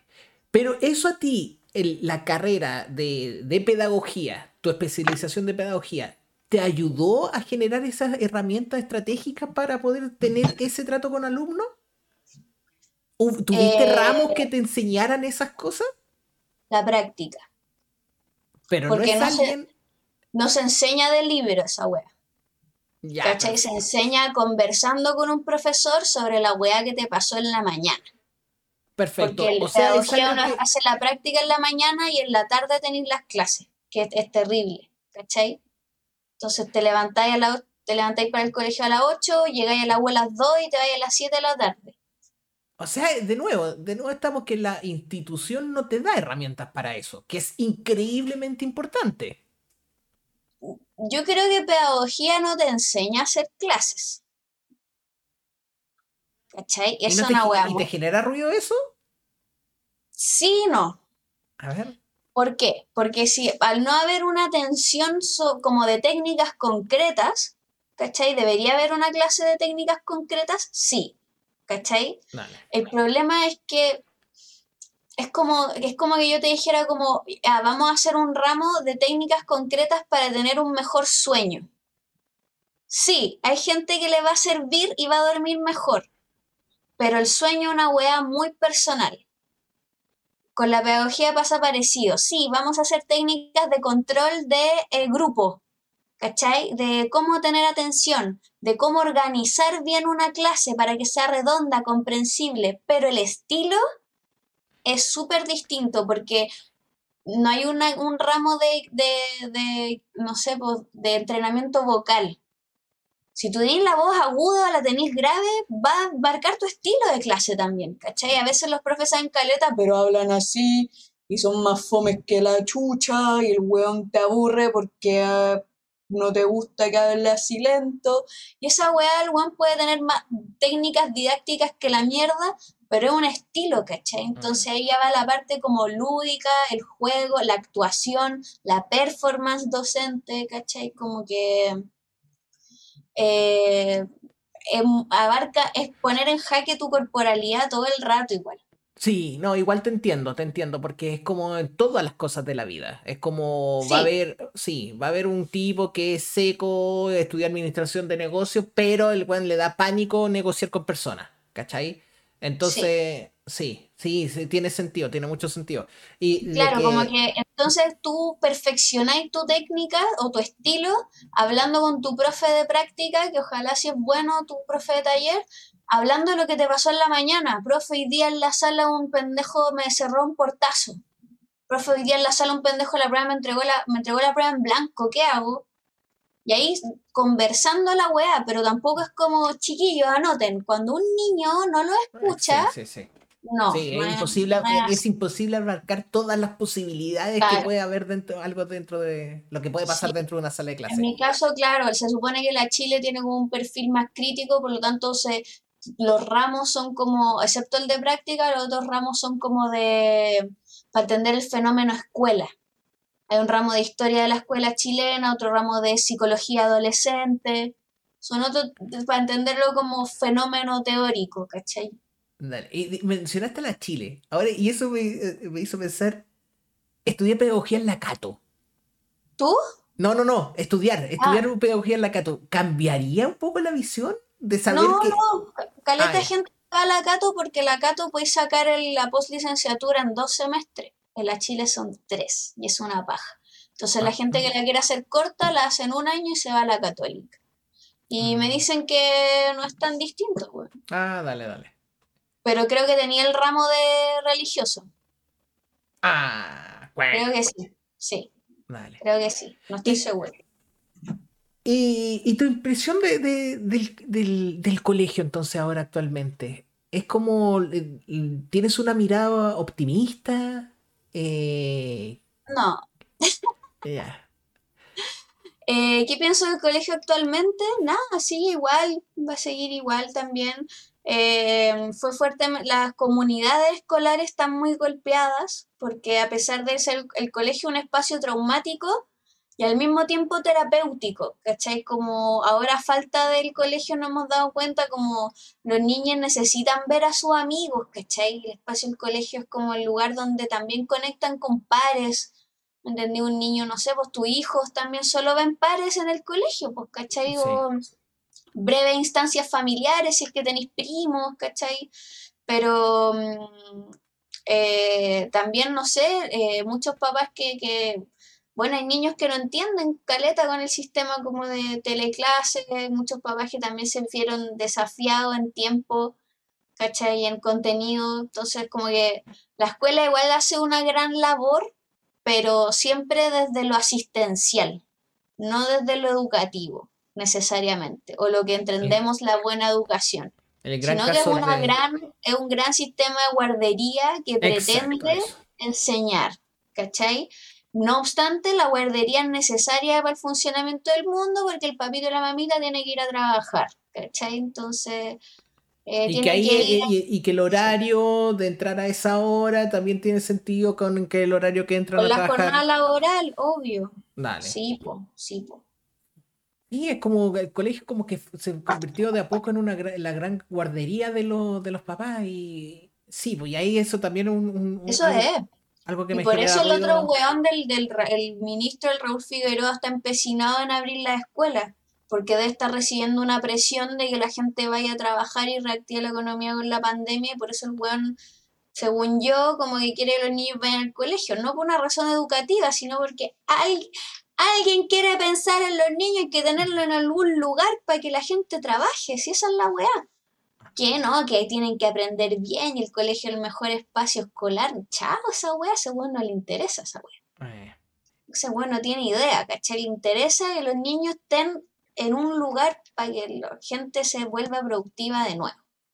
Ya, y acá ahora quiero poner la imaginación a volar, profe Pau, donde estamos en un universo, un multiverso, donde profe Pau eh, no se hizo presidenta, se hizo dictadora llegó al poder, tiene autoridad, tiene autoridad absoluta sobre una nación.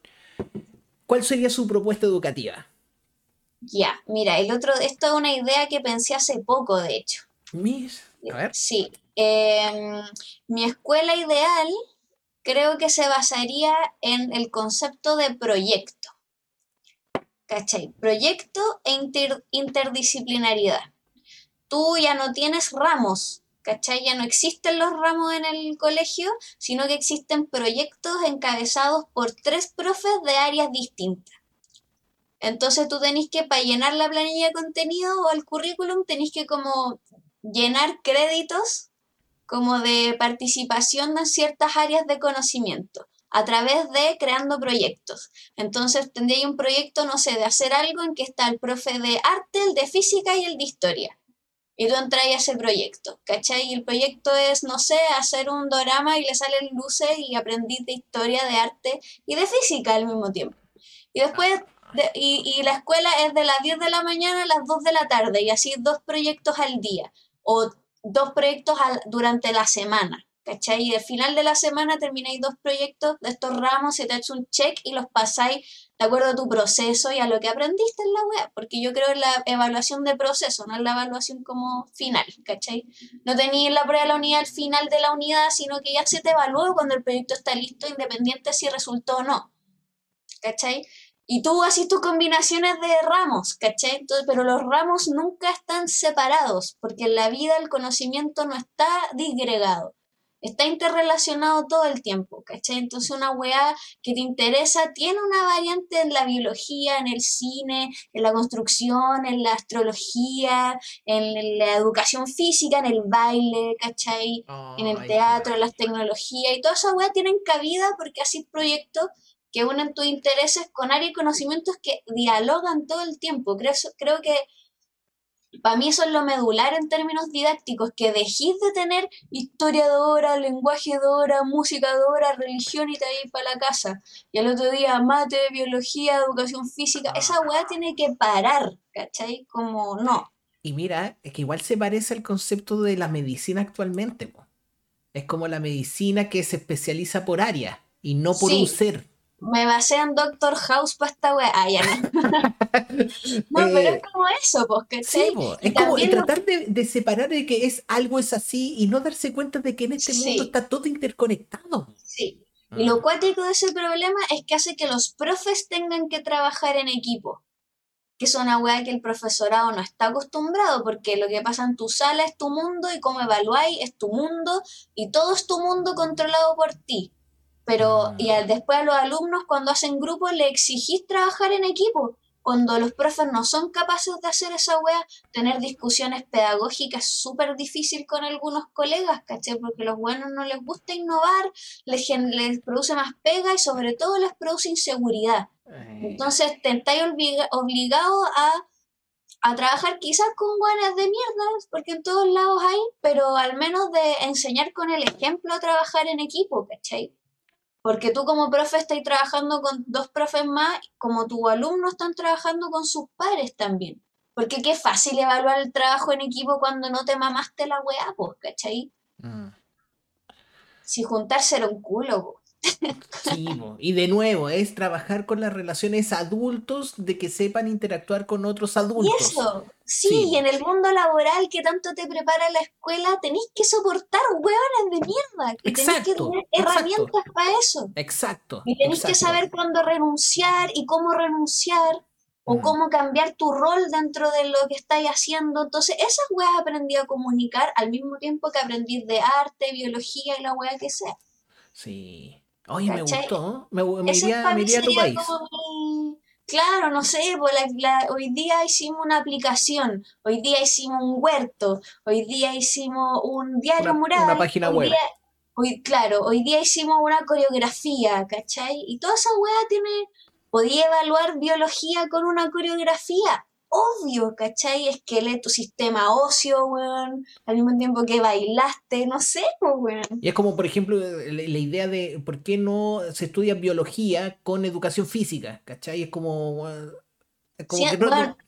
Ciencias de la salud, por la mierda, como que necesitamos que salir preparados para hacer maniobras de sobrevivencia, weón, como esa weá de la maniobra de Hemlitz, deberían enseñarla, deberían enseñarla a cambiar un tornillo, weón, a, hacer una boleta al servicio un puesto interno, a mandar un mail, esas weas tienen que enseñar el colegio. eso como que, eh, eh, ¿por qué weón, piensa, ¿te enseñaron a mandar un mail? No, pues. No, pero ahí andáis escribiendo, eh, no sé, una copia de Vicente Huidó, pero sin saber quién es ese weón. Exacto. Y ahí estáis haciendo un, un, haciendo un soliloquio, ¿qué es esa weón? Un soneto. No, weón, hay que aprender a mandar un mail. El weón que se mete al proyecto de poesía que escriba un soneto, ¿cachai? Pues si yo quiero hacer un auto eléctrico, que puedo tener la opción también. Eh, sí. Y probando, no sé, pues weón. Sí, y, que, y, también es como que al, colegio le está pillando la máquina con, los puestos laborales actuales también. Sí. A, la universidad también, ¿cachai? La universidad también está quedando ahí pillada de que, eh, oye, hay una cosa que se llama Facebook y que se está haciendo publicidad por ahí. Claro. así, ah, chucha, sabéis que nosotros en publicidad no tenemos ni un ramo. Nosotros sabemos poner cartel en la calle, ¿cachai? Entonces también como que lo está pillando a una velocidad increíble y, que cada vez se va a notar de que la gente, va a llegar un momento de que la gente va a saber de que me conviene invertir en la universidad o me conviene invertir en la universidad es que es la gran estafa de nuestra generación, pues bueno. Ah, Afortunadamente, sí, o sea, nosotros fuimos estafados, no, hay gente que fue estafada por universidades arsis, criminología y todos esos casos nefastos, pero la generación fue estafada por la idea de universidad, ¿cachai? Como, como wea que te completaba, que para eso te mamaste el colegio y que te iba a dar un ideal, un puesto que, tu, que nuestros padres nos incentivaron, ¿cachai? Y se entiende por qué en un mundo inestable como ellos, que eh, irrumpido por la dictadura, obvio que trabajar en la misma weá toda tu vida era lo mejor, ¿cachai? Y con esa idea nos criaron y la universidad era ese escalafón social y ahora, afortunadamente, yo lo veo en mi hermana, que tiene 20 años, las generaciones se están dando cuenta que la universidad es una opción más y que de hecho en los oficios está la clave. Hay caleta gente aprendiendo como eh, cerámica, a tatuar, a hacer muchas weas y está haciendo emprendimiento, weón, y está vendiendo su cosa y hay un... Siento que tengo la oportunidad de conocer un círculo de gente mucho más joven que yo que se mueve caleta y arma festivales, redes, ferias, ¿cachai? Y, sobrevive, y sobrevive de pana, pues, weón. Y la universidad ya valió, ¿cachai? Entonces, la universidad es para la gente que le gusta la academia. Y súper bien con eso. Si no, es igual que la obligatoriedad del colegio. Mm. Ir por ir ir porque hay que ir, ¿cachai? Como sí, que se juntaron varias cosas. Una, obviamente, el, ego de, que, de una sociedad que quería poner a sus hijos en, la universidad para el clásico que me, que me decían a mí, para que no seas como yo.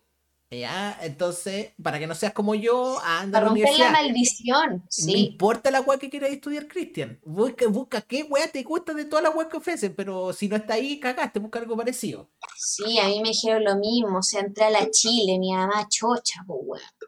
Eh. ¿Cachai? O sea, como que. Pero era oh. literatura la weá pero, pero no importa, ¿cachai? A mí me cuesta entender esa weá que les pasaba a, mi, a mis papás. Eh, mis papás eran del 50 y 55. ¿Los tuyos eran del? 53 y 63. Ya, dale. Y entonces, ¿por qué, en qué momento a ellos se les lavó tanto el cerebro de que tenían que sus hijos ir a la universidad? Con la dictadura, pues. Ahí, dale. con es que, con la consecuencia de la dictadura, con la cuando, cuando ya se terminó la dictadura y empezaron los 90, ¿cachai? Eh, y la capacidad como de endeudarse de la población aumentó, la universidad se vio como una posibilidad porque había un sistema de mercado que te permitía endeudarme para que mi hijo fuera a la UEA porque mi jefe fue a la U. Entonces mi hijo va a poder ser como mi jefe y ahora sí puedo porque me puedo endeudar con la mierda. Y que seguramente... era imposible, ¿cachai? Y el negociado de universidades con colegios también. De, y, este, y el famoso preuniversitario. Claro.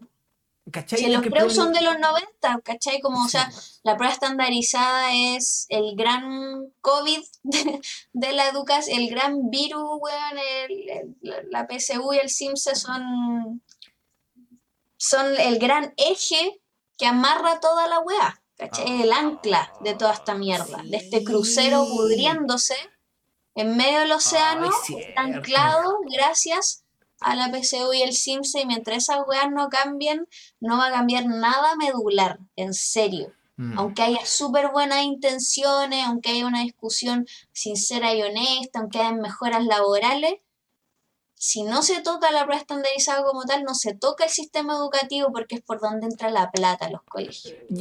Además de la subvención, ¿cachai? Y donde entra el, el prestigio y la competencia del sistema escolar. Sí. Porque al final de cuentas, ahora lo que se convirtió en el colegio es el paso, uno de los pasos que es para llegar a la universidad. ¿Cachai? Obviamente, todo lo que significó esta, este es ganando plata con colegios subvencionados y todo eso que claramente fue y es hiper nefasto de, de que, que, que, nunca había interés de perfeccionar la educación, sino de que era una guapa ganar plata, que fueran al preu. Y el, y el, concepto de preu era como, weón, de verdad, es como supuestamente este bueno se debería haber aprendido en el colegio. o sea, el colegio culiado es tan penca para dar resultados que tenía que existir el preuniversitario y nadie alegó. Nadie. No, porque, porque el mercado, porque lo que no te da el Estado, el mercado lo provee. Si esa es la base de la, de la constitución de Jaime Guzmán, por eso te digo que esta idea empezó en los 90. ¿Cachai? Entonces, porque, claro, o sea, Si el Estado no te da eso, ahora nos podemos endeudar para tenerlo. Exacto. Bacán. ¿Cachai? Lo puedo pagar a cuotas con el fruto, con el fruto de mi esfuerzo, ¿cachai? Y ahí viene la idea de que estudiar te hizo ser esforzado y ahí eso refuerza la meritocracia. ¿cachai? Que también es muy propia de la generación nuestra y de nuestros papás, ¿cachai? Como sacarte la mierda, pasarlo pésimo para pagar cada cuota de lo que te va a hacer mejor porque ahora el mercado lo permite ya que el Estado no te lo da. Y antes de eso, el problema ahí es la municipalización de la escuela. ¿Cachai? El sistema municipal. Que eso sí, sí pues eso sabía que era y de que con Pinochet pasó la municipalización de los colegios. ¿Cachai? Eso es de la constitución del 80, pues entonces. Eh, ahí quedó la cagada, ahí quedó la segregación de Chile total. Qué brígido. O sea que las municipalidades administran los colegios que son de la U, o sea, perdón, de la municipalidad, con la plata que cada municipalidad tenga, si esa es la weá, o sea, la municipalidad de Vitacura tiene tres colegios municipales y más plata que la mierda, y Lo Prado tiene mil colegios municipales y menos plata, o sea, ¿cuánta plata le llega a esa weá? Y lo que no es municipal, páguelo, porque lo que no te da el Estado lo proveerá el mercado. Y ahí tus papás queriéndote pagar un colegio según lo que pueden, trabajando más que la mierda para pagar la weá y de nuevo reforzando la idea que me sacó la chucha para pagarte el colegio, y con la mierda te repetís de curso, tu único deber es estudiar, weón y no lo valoráis y mm. pelea, ¿cachai? Meritocracia y todas esas ideas, uno absorbiéndolo como adolescente, al mismo tiempo que dais tu primer beso, al mismo tiempo que te llega la regla, al mismo tiempo que te molestan, al mismo tiempo que veis una película que te cambió la vida, ¿cachai? Y así, weón. Oh, y después meterte la presión a los 17 años de que, weón, tenés que saber qué weá quería hacer el resto de tu vida, ¿ya? Y ahora, a los Y te cuento, viene una parte 2. Sí. Como esa es la wea.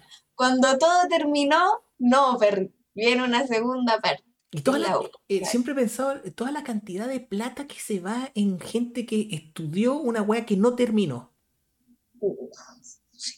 sí. Caleta, ¿no? Fortuna. tengo una amiga endeudada muchos millones de pesos por un semestre en la USACH de una wea que estuve un semestre y sigue endeudada, ¿cachai? Eh. sí, y era como... cuatro. Eh, de hecho, una de mis ideas que tengo, eh, y que puede sonar chistosa, pero yo la encuentro como súper seria, es como, una, hay un seguro de vida, ¿ya? Si que yo me llegase a pasar algo, los cabros tienen promedio, mucha, no, no, ya, una carrera cada uno, ¿ya? Buena. Pero, pero, va a haber una, un, ¿cómo se llama? Testamento. ¿Ya? De que mis hijos no pueden estudiar antes de los 24, acceder a esa plata antes de los 24 y con ciertas condiciones. Eh, eh. Qué bien pensado, weón. Bueno, pero fuera hueveo. Incluye, no, fue excelente. Incluye, incluyen libros y incluye ciertas condiciones. ¿Cachai? Sí. Porque, weón, es como. Si a mí me hubieran dicho ya, tení, tení 10 millones ya a los 18. Entonces, Me hubiera ido en comida china. Sí, vos, ¿cachai? Entonces, puta, imagínate te estás enamorado y decís, ay, no, me quiero ir a vivir con alguien. ¿Cachai? Y, se te va la plata. Y, y que eso pasa, o sea, al, final no nos damos cuenta, pero hay gente que a los 18 años se les da un préstamo de, de 12, 16 millones de pesos, que es el, el crédito universitario. Le estás dando a un niño de 17 años, 18 años, tome, acá tiene 12 millones, solamente lo puede gastar en universidades. Solo en eso. ¿Cachai? Sí. Y después lo dejáis para la cagada. Para la cagada. ¿Cachai? Y igual donde se va a afectar. No, no tiene sentido. No tiene sentido. No, o sea, bueno, pero... es capturarte en el sistema bancario antes de tiempo y para que siga funcionando la máquina. Si todos los clichés sobre la escuela y toda la agua son reales, ¿cachai? Ah.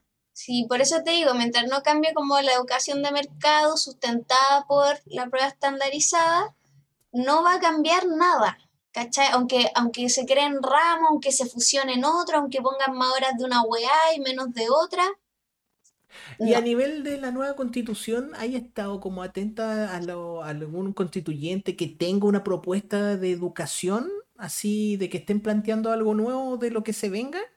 No, la verdad es que no. Creo que la idea más poderosa es la de la educación sexual integral. Creo que eso es un bastión importante dentro de la educación educativa porque es una, es una, una como una instancia, no, no una instancia, sino como una bandera impulsada como por el feminismo.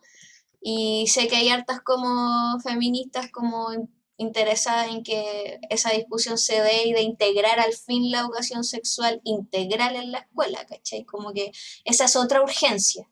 Creo que si eso se logra, eh, es un gran paso definitivamente, ¿cachai? Pero, mm, pero bueno, va a estar sometido a discusión como todo, ¿cachai? No tengo claridad de si hay algún arreglo como económico o discusión como la deuda histórica u otras discusiones pedagógicas, solo como la, la urgencia del proyecto de educación sexual integral, como que eso esté consignado en la Constitución.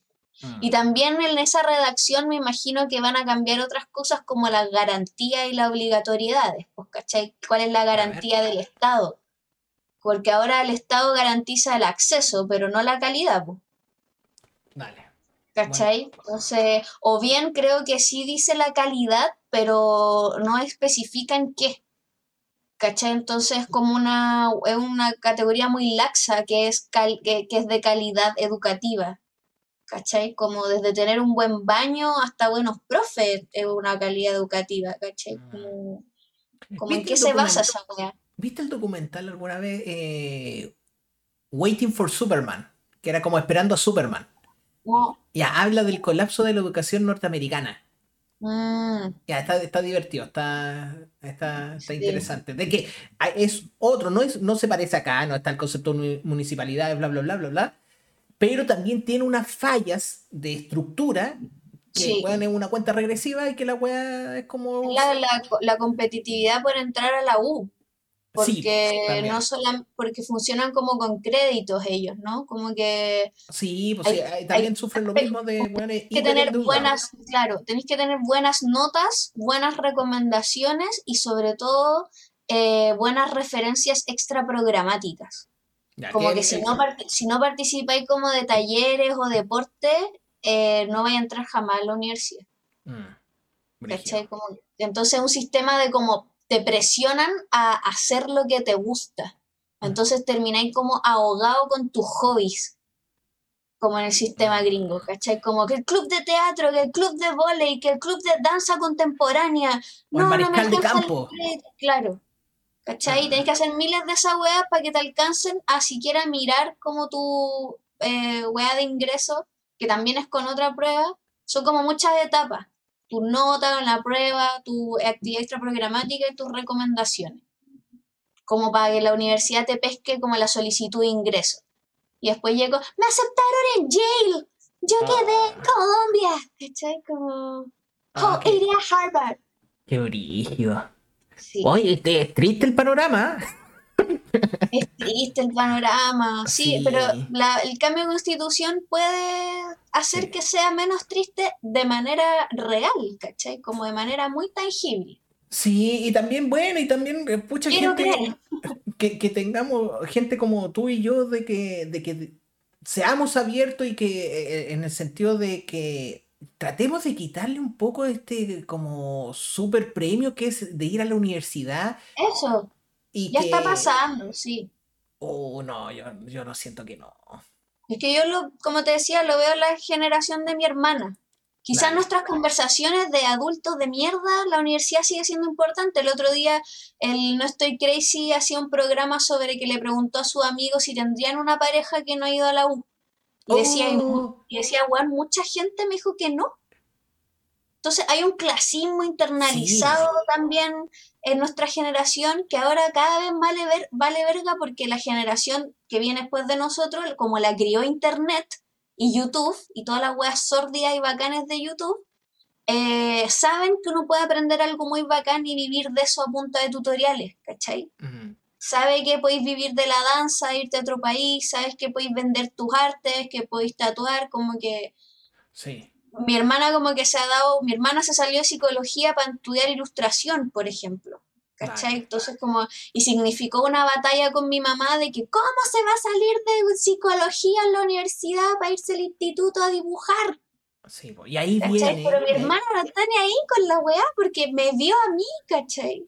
y ahí Me viene vio un, a mí como, un crecimiento súper grande de, de padre, de como, porque van a haber papás que digan ya, vaya, vaya, usted quiere eso, vaya, y van a haber otros que van a decir, ya, lo quería hacer, hácelo, hácelo, Y en cinco años más vaya a estar diciendo, oye, ¿me puedo ir a vivir contigo? Y ahí voy a, ah, te dije, te dije, te dije que la weá había esta que hacer idea, así. esta idea culiada de, de morir de hambre. Mm, Por favor, weón. Nadie se muere de hambre, aunque estés todo cagado, vaya a garzonear igual, ya, aunque no encontres pegar lo que estudiaste, uno sobrevive, ¿cachai? O sea, ¿Y si no cuánta gente vivir, está, y, y- y cuánta gente le está pasando para el pico porque está endeudado con un CAE o, y que o la weá estudiando algo que no quiere porque tus papás tienen, te hacen la presión nomás, ¿cachai? Qué. Y, Bueno, no, a y mí. lo típico de estudiar es que no te puedes ir de la casa de tus papás, Eh, porque todo tu tiempo se consume en estudiar, a menos que entren el flagelo de estudiar y trabajar para pagarte una casa, pero esa wea ya es eh, Ah, misión suicida igual, ¿cachai? Yo valoro caleta a la gente que lo hace, pero terrible convivir todavía con tus viejos siendo ya un individuo de 24, 25, ¿cachai? 26. Fome, pues, weón. Oh, mira, nos escribieron cositas bonitas. Cacha, A Ah, ver, ya. Primero, caritas bonitas. Después, eh, Pleure Boy. Hola, profe, ¿cómo está? Soy alumno de un colegio artístico, lo cual igual es re, re una burbuja de vocación. Sí, caleta. dice, soy de Uruguay y usamos tácticas parecidas. Mira, con, con lo que Que eso, eso creo que lo dijo por cuando hablamos de copiar. Yo creo. Sí, bájate, bájate. Oh. No, mira, está bonita, te va a botar algo, eso sí. Eh, qué buen contenido se están sacando. Dio en el clavo la profe Pau. Oye, la conversa Ah, va buena. gracias. Seca la profe Pau. No, qué lindo. Qué Ah, buen gracias. conversatorio. Saludos a ambos. No, qué lindo. Muchas gracias a todas las personas. Hay que todavía hay gente viendo. Así que estoy muy agradecido a todos ¿En estos que, a todas estas personas que llegaron. Muchísimas gracias. A mí lo que me pasó con la U, que estudié inglés. Bueno, ¿por qué? Porque ya yo fui, estuve en Argentina y en Argentina en un colegio que iba privado, habían, te, te nivela- nivelaban inglés, habían tres niveles de inglés. ¿Ya? Yo estaba en el más bajo, ¿cachai? Y después llegué a Chile y fui el buen más seco en inglés. ¿ya? Así, oh, el buen bueno y puta, yo... Brutal. Y después ya, co- como eso, yo, después cuando ya estaba presionado a estudiar, de que yo dije, oye, y, y comunicación audiovisual, porque a mí me gusta caleta esa weá de las películas. No pasa nada. No, yo creo que mejor hace un preu y ahí búscate algo más tradicional. Ah, ya, la weá, como co- complacer a mis papás, nada, no la peleé. Sí. Y después ahí fue como ya inglés-japonés, porque me gustaba el anime y me gustaban los mangas. Entonces dije, ya, a ver, Sí. tal vez. Nunca cagando que de la wea era como el de Usacha, había que tener como 800 mil puntos la wea, y no quedé. Y de ahí fue que me fue a estudiar inglés a la, a la Cato de Valpo y no aprendí ni una mierda. Nada, nada, el nivel patético de, de, de, de esa ¿Y eso era porque Valpo te atrapó? Como... no, era penca, era como, no, no tenía buen sistema, era un tiempo sin internet, ¿cachai? Yo aprendí terrible poco internet, eh, bueno, terrible poco inglés, nada, y me salí. Ya, eventualmente ahí pasaron varias cosas, me salí. Y después ahí yo me fui a estudiar cine, ¿cachai? Y las dos Buena. carreras, las dos carreras fue como inglés, ahora mi nivel de inglés igual es alto, es alto porque me puse a escuchar podcasts en inglés. Y ahí aprendí inglés. Cuando yo quise Sí. aprender inglés, no con la universidad. Y luego, después cine, era lo mismo. Yo de verdad, en ese tiempo, igual yo no... Para mí no había que estudiar cine. Para mí había que hacer como unos talleres de cine. Taller Claro. básico de foto, guion, eh, dirección, sonido, ¿cachai? Producción, pero talleres básicos. Entonces después cuando yo ya estaba en segundo, en segundo de, de cine y terminó el primer semestre, dije, oh, esta weá me están cagando. Esta weá yo no debería seguir estudiando. Terminé segundo y decidí salirme. ¿Cachai? Y, y también la misma wea, ¿cachai? De como, wea, ya, ya no era inglés y ahora tampoco es cine, bueno, quería que wea, puta, no quiero que gasten plata, no quiero que gasten 12 millones más, ¿cachai? Para que me den un cartón que diga usted puede hacer película. La wea para mí era demasiado sin sentido. Y, que, y que la industria nunca ha importado, si esa es la wea, como que también las certificaciones de weas que los medios, que de como en este país no existe la industria, no es necesaria la certificación. Mm. ¿Cachai? Como en, esa época, me imagino que yo tenía un pololo que estudiaba en la escuela de cine y era la misma weá. Allá en Macul. Sí, en Macul. ¿Cachai? Entonces, mm, es como, eh, claro, a mi pololo actual, por ejemplo, él también se salió de arte. Dale. Entonces, como, porque en qué lugar te van a ver como, sí, mira, te vamos a contratar para esta galería, para este proyecto, ¿me podrían mostrar tu título? Ahí sabía la, la, trampita que hacen es que todos los eh, eh, humanistas, como hay poco campo laboral, es hacer clases de la weá que estudiaron. Ah, sí. Y los weones tratan como, oye, termina la weá, porque si querís necesitáis la licenciatura, o si no, no voy a poder hacer clases. Pero claro, el, es el mundo académico. Y por eso te decía, si te gusta la academia, todo bien con ir a la U. Ah. Si no, no hay propósito. Sí. Si no te gusta ser un weón de escritor y sacar papers y la investigación, que es muy difícil quedarse ahí, ahí se nota el tiro de los weones que quieren hacer esa weá, porque son los que empiezan a ser ayudantes de los, de los profes. el weón que quiere ser ayudante siempre quiere un camino académico y la universidad le gusta, y bacán, qué rico. Pero mm. eso no significa que para todos sea así, Exacto. Sí. No, no hay que ver. Oye, y, ya como un temita para, ir cerrando. Eh, usted es participante del el, el, ¿cómo es? el canal en volar. sí. Ya, usted participa ahí, usted es catadora, catadora de cannabis. Eh, participo en un programa en que reseñamos productos de marihuana. Entonces, en realidad, testeo marihuana, pero en función de un producto. Ya, genial. Porque hay otro programa en que solo testean marihuana. Importa ahí el cogollo. En nuestro caso, importa más la parafernalia. Ah, en la sección del pescado marino. Exacto. Oh, ese. No, la, la, cata en bola, pues la cata en bola. Superhéroes. Ahí hay uno. Eh, ya están a niveles de, de superhéroes esos hombres. Eh, no sé si sea tan heroico, yo creo que un poco insensato. Pero ah. que es una gran hazaña, es una gran hazaña. Es como a nivel. Eh, lo hacen en el nombre de la ciencia, para saber cuáles son los límites. Sí, de, sí, sí, de, la exploración personal. Sí. ¿Cómo fue, cómo comenzó tu, relación con, la weed, con la marihuana? Que yo de acá en adelante la, la weed le voy a decir. Ya, em, la primera vez que fumé fue en la casa como de mis abuelos, que los papás de mi papá son, son de Rengo, como de un campo en, la sexta región, muy inexistente y muy antiguo, y mm, ellos son de allá y los veranos íbamos para allá y tenían como una sequía. Y yo estaba como jugando así como a los... Todavía era niña, ¿cachai? Como... O sea, todavía era, era adolescente, pero con mentalidad como de niña, ¿cachai? Tenía 15 o 14. Y llega una prima que tenía como 2, 3 años más que yo, 16, 17, y me dice, yo estaba como mojándome las patas y me dice, como, ¿sabes qué esta weá? Y tenía un pito. Y yo le dije, sí, un pito. Y me ah, dice, ¿sabía? Ya, dale. Sí, sabía. Sabía porque en mi colegio eran ah, eh, muy marihuaneros y como como que era cool, ¿cachai? Como que ya se hablaba, pero yo nunca sabía de dónde se conseguía ni qué te hacía, ¿cachai? Em, mm. Y me dice, ¿querés fumar? Y yo le digo, ya. Y lo fumamos, y yo como que le di un par de quemadas, yo recién había aprendido a fumar cigarro, entonces igual lo fumé bien. Y, y, ella se fue a carretear con, salió en la tarde con unos amigos que tenía como en el pueblo, ¿cachai? Y yo era más chica y me quedé en la casa como en, la, en el pasto, así como muy tranquila, como que me dio paz. Y de ahí eso fue en el verano y ahí yo llegué ese en enero y en marzo entré a segundo medio. Y mm, fue el año 2006 y ahí fue, en junio de ese año fue la toma, como de los, el movimiento pingüino del 2006. ¿Cachai?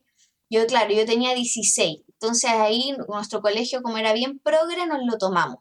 Y a yo, me, yo ya ahí ya me juntaba con punky, escuchaba metal, me gustaba como el leía de anarquismo, ¿cachai? Como, para mí la toma era lo máximo que podía existir. Leía el Le Monde Diplomatique, te apuesto. Claro, sí, todas esas weas, casi que tenía un parche del limón Diplomatique, pero me gustaba, pero también me gustaban weas menos como menos ciudad, como más así de corrosiva, la basura. Eh, tenía mucha rabia también, ¿cachai? Como me juntaba con la música, harto metal, ¿cachai? Bueno, y me juntaba con los punkies. Nos tomamos la, la weá y ahí en la toma fumé mucho pito, pues, weón. En la toma había mucha marihuana. Segundo, medio. Sí, segundo medio. En la toma había mucha marihuana y la gente como que me decía, oye, estoy fumado y la weá. Yo como, weón, sí, obvio. O sea, como solo mi experiencia previa era la, el pito del verano. ¿Cachai? Eh, con mi prima, pero yo decía, sí, weón, no había fumado, pasa para acá. Y ahí caché que la weá me, me, encantó y me hizo bacán. Como que yo entendí con el tiempo que a mí la marihuana me hace hay gente que le pega mal, que le da ataque de pánico, le da ansiedad o no le va. A mí me, gusta mucho, ¿cachai? Como que uno tiene que aprender a conocer cómo te pegan las cosas. Por el contrario, a mí el copete me pega súper mal, ¿cachai? Yo no tomo piscola, no tomo vodka, no tomo ron, no tomo ni un destilado. No lo soporto. Pero una cosa eh, fisiológica de que te, eh, como te cuesta procesarlo, pero también me imagino que te lleva a un lado mental que tampoco te gusta, el copete. ¿O, no? No, claro, es que saca una parte de mí que no me agrada, ¿cachai? Y que no... Más que no me agrade, como que no es, la, no es la mejor, como que la marihuana conectó muy bien con mi personalidad, mm. porque sentía que cuando la gente estaba volada, como que pensaba un poco como yo en la vida normal, ¿cachai? Como imagina cosas, se ríe de tonteras, se pone reflexivo con weas cotidianas, es más curiosa o se sorprende más de las weas. Y yo como que vivo un poco así, como en este mundo de, fantasías, ¿cachai? Como... Entonces los pitos como que ponían a la gente como más como yo era, ¿cachai? Por lo tanto conectaba mejor y, no sé, ver películas, después escuchar música. Cuando escuché música volado, volá lloré, ¿cachai? Como, como, y todos los clichés culiados de Pink, de Pink Floyd, ¿cachai? El Dark Side of the Moon, con un pito en el techo del, del colegio, lo mejor que me ha pasado, ¿cachai? Como ya un cliché culiado, pero me hizo como tener a mis mejores amigos también como siempre me hizo muy bien y siempre lo, me hizo divertirme mucho. Obviamente que te dan pálida y weas, pero no es algo que me pase frecuentemente. Ya. ¿Y, lo sientes como una herramienta de introspección? Aparte de, de, exaltar las cosas que te agradan, ¿ha sido una herramienta para darte cuenta de decir, oh, tal vez cuando hice esa weá, tal vez lo estás haciendo de envidia o tal vez lo estás haciendo desde el miedo. ¿No te, ayuda a eso? Creo que a veces tengo como epifanías cuando estoy volada, como que logro cerrar una idea de weas que pensaba suelta, pero para mis procesos introspectivos prefiero estar consciente o lúcida, no fumar. Ya, perfecto. ¿Cachai? Como ¿Por qué? Porque también pierdo harta memoria fumando marihuana y prefiero utilizarla como para la distensión y el relajo. Y en cambio de la introspección para mí es, un, es, un, es una corporalidad que tiene que ver más con estudiar. Cuando estoy en proceso introspectivo escribo, ¿cachai? Como, o, o, o, necesito como estar conectada con algo más alerta para como llegar a esos lugares. Y después me fumo un pito y como que digo, como que lo uno todo, ¿cachai? Pero no me, no porque es que si pienso mucho en mí estando volada y en mis weas, me atrapa igual, po, ¿cachai? Prefiero como desviarme de ese atrape y tenerlo como más en control, desde la lucidez. Ya, mira, a mí lo, bueno, eh, yo cuando fumé, no, yo fumé un poquito más tarde. Puede haber sido tercero medio. Puede haber sido como en el verano entre tercero y cuarto medio. ¿Ya? Sí, bueno. Y, después, la primera vez me acuerdo como no tengo grandes recuerdos. Eh, pero después me acuerdo, lo que sí me pegó súper fuerte fue la primera ida al cine volado. Como en cuarto medio. Y eh, ir a ver eh, Austin Power, una película de comedia. y estar así reventado de risa en el cine. Así era una weá que no, no me creía de lo chistosa, la weá chistosa que estaba viendo. ¿Ya? Y, y, de ahí fue como, oh, wow, o sea, espera, ¿por qué me, por qué me dio tanta risa esta weá? ¿Ya? Y fue como, sí, las primeras, las primeras voladas son muy chistosas, muy, muy, muy, muy chistosas. Y eso igual me da nostalgia. Me da nostalgia de que después no, yo, yo en lo personal no he podido tener esos ataques de risa. Ya tienes que tu hongo entonces. Oh, dale, anotado. El hongo eh, volar, cuando te da risa en hongo ya es incontenible y se asemeja mucho a las risas de volado. porque, ah, porque, porque la marihuana cuando fumáis al principio eh, te da más euforia. De ahí uno se acostumbra a esa euforia y ya no te da tanto. Y lo, con los hongos pasa parecido, una euforia como sostenida a veces y, y cuando te da risa en hongo, yo no puedo parar de llorar. Así esa weá de, agarrado de guata. Eh, agarrado de guata en el piso, ¿cachai? Sí, ah. dolor de cara, agarrado de guata, y, y no podía no, no, no, decir la palabra, ¿cachai? Sí, así. Ay, como que te ahogáis. Sí, oh, eso, qué, maravilloso. Y pensé en la weá y pensé, y te da risa la situación, y te da risa toda la weá. No, es maravilloso. eh, bueno, y, después con, el tiempo es como. Yo digo de que todos consumimos, todos consumimos drogas, ¿ya? Y que uno va a tener cierta eh, afinidad con una droga que otra. Comida, alcohol, ¿cachai? A mí en particular el alcohol no me agrada. Me gusta mm. como me pongo curado, pero tengo muy mala caña. ¿Ya? Entonces esa weá me hace que me lo rechace. Y perder un día por caña lo encuentro, no, me carga, me carga. y, y, y, después probar la marihuana y que la weá se te, se te puede pasar dentro del día y que al otro día no tenéis nada y estéis como nuevo, esa weá es fantástica. Esa weá es como una. la, la, cagó, es como tiene menos, menos como daños colaterales que el, que el café. O sea, un, compadre que, se, que llegó a los niveles de 5 café al día va a tener. Oh, ¿Cachai? Va a tener más consecuencias. Claro, igual la marihuana hace, por ejemplo, si fumáis mucho, igual uno anda más pesado el otro día, o también tiene más efectos que en el cuerpo, como de caña, eh, tiene efectos como psicológicos también, ¿cachai? Como que igual uno te hace entrar en, en periodos de desmotivación. Y a veces uno no sabe por qué es tan difícil como enchufar con las ideas, con el trabajo, con las webs pendientes, y a veces porque estáis fumando mucho, weón. Porque claro, afecta muchas otras cosas, pero la marihuana sí te hace como fluctuar, ¿cachai? Como por, por ciclos de, de atrape o de mm, persecución o de, estar desmotivado, weón. Esa igual... No, yo creo que igual estoy tiene efectos colaterales más psicológicos y es más difícil de identificarlos. Por eso está bueno chantarse a veces. Mm. Yo tengo, tengo la suerte, una de que con el tiempo eh, la dosis, ¿cachai? Yo puedo fumar muy poquito y conseguir el, la, sensación que quiero. Y en particular a mí lo que me gusta mucho es, eh, no puedo fumar eh, si tengo que trabajar, me carga, me carga. No, no, sí, yo tampoco. ¿Cachai? Y lo que hago es cortar el día, se acabó el trabajo y después viene la vida, la vida misma. Sí. Y, y esa sensación de fumar que también a mí lo que me pasaba a veces es que cuando quedaba, venía con, con estrés o con weá, ¿cachai? O que weas que estaban ahí escondidas, fumaba y, oh, parece que había ansiedad acá, y fumaba y sacaba la ansiedad, ¿cachai? Y decía, oh, ah. ya, ¿cachai? Ah, parece que está acá. Y servía para identificar. sí, pero que no podía darle palabras, sino sensaciones. Era como el desestrés que me generaba la marihuana, sacaba una weá que yo modo trabajo, muy modo trabajo, trabajo, trabajo, trabajo, ¿cachai? No hay, no hay ansiedad, no, acá no hay tiempo para la ansiedad, ¿cachai? Pero después cuando terminaba, fumaba, sacaba este estrés y decía, oh, ya, la weá, esta sensación es desagradable y no me gusta, ¿cachai? Pero yo nunca dije, no es la marihuana, ¿cachai? Soy yo que tiene esta weá adentro, ¿cachai? Y después es como una weá que, de verdad, esto yo lo digo como incluso terapia. Es como lo que voy a decir yo, weón, eh, si estáis pasando por ansiedad, es como, me hice un poquito como tal vez como adicto a, enfrentar la ansiedad.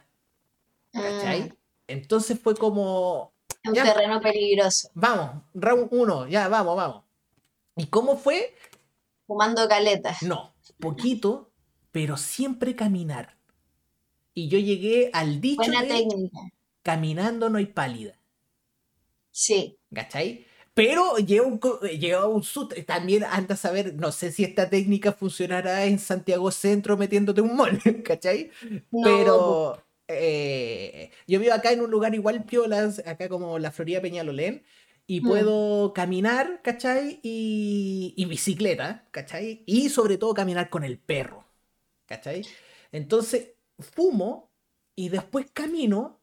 Y yo creo que hay una respuesta fisiológica que es el caminar, ¿cachai? De que tal vez el caminar te ayude Sí. a que se distribuya mejor la cannabis y no vaya como todo al cerebro. Esta es, es pura bro, bro science, ¿cachai? Es como eh, Sí. ciencia volada nomás. Eh, pero yo creo que por ahí va porque es como que siento que con el movimiento no te atrapas en el cuerpo. Sí. Y ahí podía empezar, y cuando ya agarráis el ritmo, ¿cachai? Y estáis a los 25 minutos, 45 minutos caminando, pensando y que la mente te está funcionando así a, a, a 100 como cuando estáis volados, podéis bajar más la idea. Y como que, como que se Sí. esparce, y esta ansiedad se va. Mm, Pero después esa ansiedad, esa ansiedad después se pasa, ¿cachai? Es como, después no es que siempre me pasa, ¿cachai? Es como vais resolviendo los conflictos, vais haciendo este Tetris de que es la vida, ah, voy a dejar de hacer esto y voy a empezar a hacer esto y, voy a, y lo voy a empezar a hacer así, así, así, eh, como que hago todo eso y después lo voy aplicando y después me voy fumando de nuevo al, al otro día y puedo estar como periodo, ahí, ahí- tengo la weá de que no me gusta fumar todos los días, de hecho Claro, puedo pasar bueno. semanas sin fumar. Sí. Eh, Está bueno lo, está bueno lo que decís porque mm, eh, el, en encaminar como y poner tu cuerpo en una acción física hace que estés como igual pendiente de otras cosas.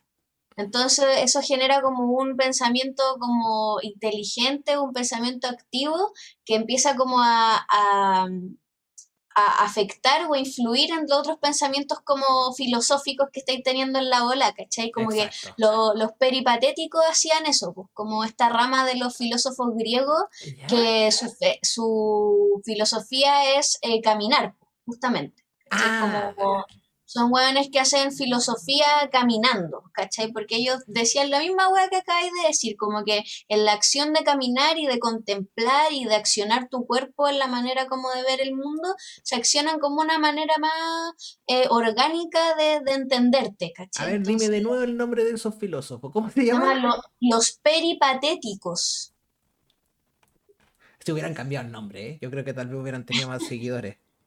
Eh, no, pero creo que la etimología viene como de... mm, Es de Aristóteles. ¿Cachai? Los peripatéticos. Sí, el fundador es Aristóteles de los peripatéticos. Los perigeniales le hubiera puesto yo. Tal vez ahí hubieran. Mira, dice, recibió este nombre por estar situado al lado del templo de Apolo, el cual poseía un jardín por el que, según la tradición, el maestro paseaba con sus discípulos reflexionando sobre la vida. En griego, peripatein significa dar vueltas. Peripatein. Sí, Peripatein. peripatein.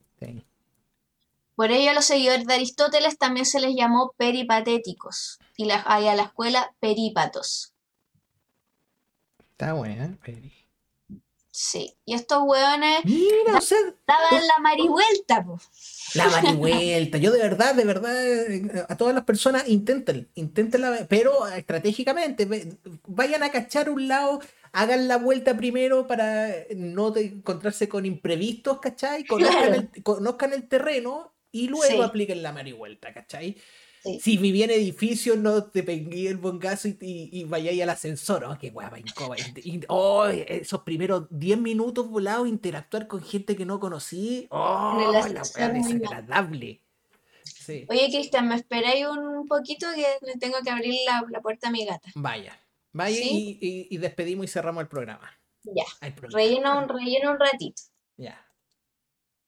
A ver, yo por mientras está estos dos comentarios nuevos. Don Cesaurio, hola, en volar lo más grande. Sí, a mí me gusta harto en cual Me gusta, es bonito el trabajo que hacen. Me gusta. El Simón, saludos Simón. A ver si algún día lo tenemos por acá, sería muy divertido. Tengo una pregunta específica, profe Pau. Ah, perfecto, vamos a cerrar con eso. ¿Cómo se llamaba la pica de la pica? Le faltó el acento. La cara la profe Pau se va a enojar si ve picar sin acento. Eh, la pica de comida vegetariana que me enseñaste en Cariño Podcast. Agradecido eternamente, please. Ahí se lo vamos a preguntar. Black Power. Así que bueno, a todos los que estuvieron acá, que veo que hay 16 personas conectadas, muchas gracias. Batimos el récord jamás de este programa. Así que muchas gracias a estas 16 personas que lo están viendo, que espero que no baje mientras estoy yo solo acá. Así que muchas gracias a todas las personas que llegaron acá. Espero que eh, haya podido sacar cosas divertidas de la profe Pau, que es tan buena de corazón esta galla. Es tan simpática. Ahí llegó. Tenemos una... Perdón tenemos una pregunta. ¿Ya? ¿Cómo se llama la picada de comida vegetariana que mencionaste en Cariño Podcast? ¿Cuándo? Oh, ya, a ver si está ahí esta persona, ponga ahí cuándo. La comida vegetariana. Eh, bueno, igual puedo dar picas de comida vegetariana, probablemente estaba pensando ella. Hay un local que queda en Providencia que antes me gustaba que era Manuel Infante, que era más piola, pero ahora está con medio Providencia, no me gusta tanto, pero la comida es increíble, se llama Cataco Vegan, con mm. K, ambas. Cataco Vegan es buena. Eh, y sushi vegan, lo mejor es el Runaway Sushi. Runaway Sushi. Sí esas picas de comida vegetariana, hay otras más bacanas, pero yo creo que me refería a esa, al Cataco, porque creo que está diciendo que era un lugar donde yo tenía citas. Creo que de eso estaba hablando en ese programa, entonces creo que fue ahí porque era muy lindo. Era un patio de una casa muy linda, pero ahora ya no están ahí, y por eso no he vuelto a ir. Me gustaba el lugar. Dale, bien. Sí, sí, citas. Sí, y buena chela. Sí, viste, sí, un ah, buen spot. Entonces, ¿cuál era el cataco? ¿El cataco vegan El cataco, sí. sí. Comida deliciosa, además. perfecto. Pau, y ya para cerrar, ¿cuáles son tus proyectos? ¿Que ¿Queréis pasar algún aviso, algún dato? Sí, yo no, no, no paro en esta cosa. Bueno, estaba ahí todos los jueves, de hecho mañana me pueden ver a las 11.59 eh, en el canal de YouTube de Embolada haciendo el mañanero junto a mi recién casado compañero Ignacio Socias. El matrimonio del año. El matrimonio del año, sí. Eh, vamos a tener una exclusiva mañana, me encanta. Eh, estoy también en la reseña en Embolada haciendo esos dos proyectos y se viene, ya lo voy a anunciar, la, la, vuelta del podcast con Darinka. Volvimos recargadas, renovadas. Vamos a volver pronto. Y también sigue Cariño Podcast con Alto Yoyo Rodrigo Vázquez con todo.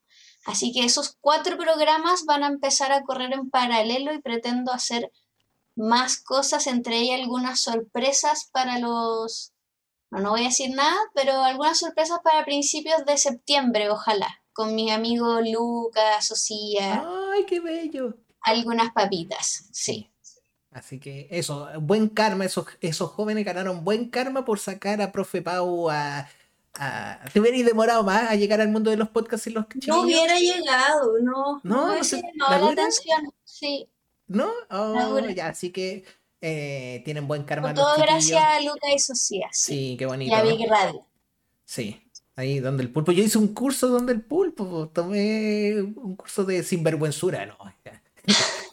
no, no, un curso de. de. de, de ¿Cómo se llama? Igual está bueno de radio online. Yo debería tomarlo. De radio online. Igual, bien, simpático, aprendí harto, eh, que no me sirvió, pero en fin, eh, porque no es nada de lo, que estoy haciendo ahora. Quizás te sirva en algún momento. También me sirva. Bueno, lo dudo, pero en fin, sí, uno nunca sabe. Eh, y bueno, me prometió una. Nos, nos, prometió a todos los que estuvimos, hicimos ese curso, que nos iba a llevar a comer una weá y nunca fue la weá. Nunca, ah, no, pero ¿cómo caen en esa? Esa es de principiante. Puta, que yo me creo toda. A mí me dicen algo, yo me la creo. Ya, Pau, muchas gracias. Te pasaste, estoy eternamente agradecido. No, yo a ti también por, por tu apañe con, con esos otros proyectos, ¿cierto? Este era un muy buen trueque. Sí, muchísimas gracias vaya a descansar, a disfrutar con su gata, si está con su pololo, con su pololo, y que tenga una bonita semana. Igual, muchas gracias a ti por la conversación y a todos los que nos vieron también y comentaron. Muchas gracias por quedarse. Voy a parar la grabación y la transmisión y hacemos la despedida por, por interno. Adiós, muchas gracias a todas las personas que se metieron. Ah, síganme. En, en, en, bueno, me imagino que acá todos los que llegaron es porque siguen a la profe Pau. Y aprovechen de si les gustó el programa, les gustó todo síganme, ahí Cristian, ahí está saliendo, Cristian guion bajo el podcast en Instagram y voy a empezar a, mover y traer invitados eh, igual de interesantes que, la profe Pau. Así que muchas gracias a todos los que vieron. Estoy muy, muy, muy, muy agradecido por todos los que se quedaron acá. Adiós. Muchas gracias.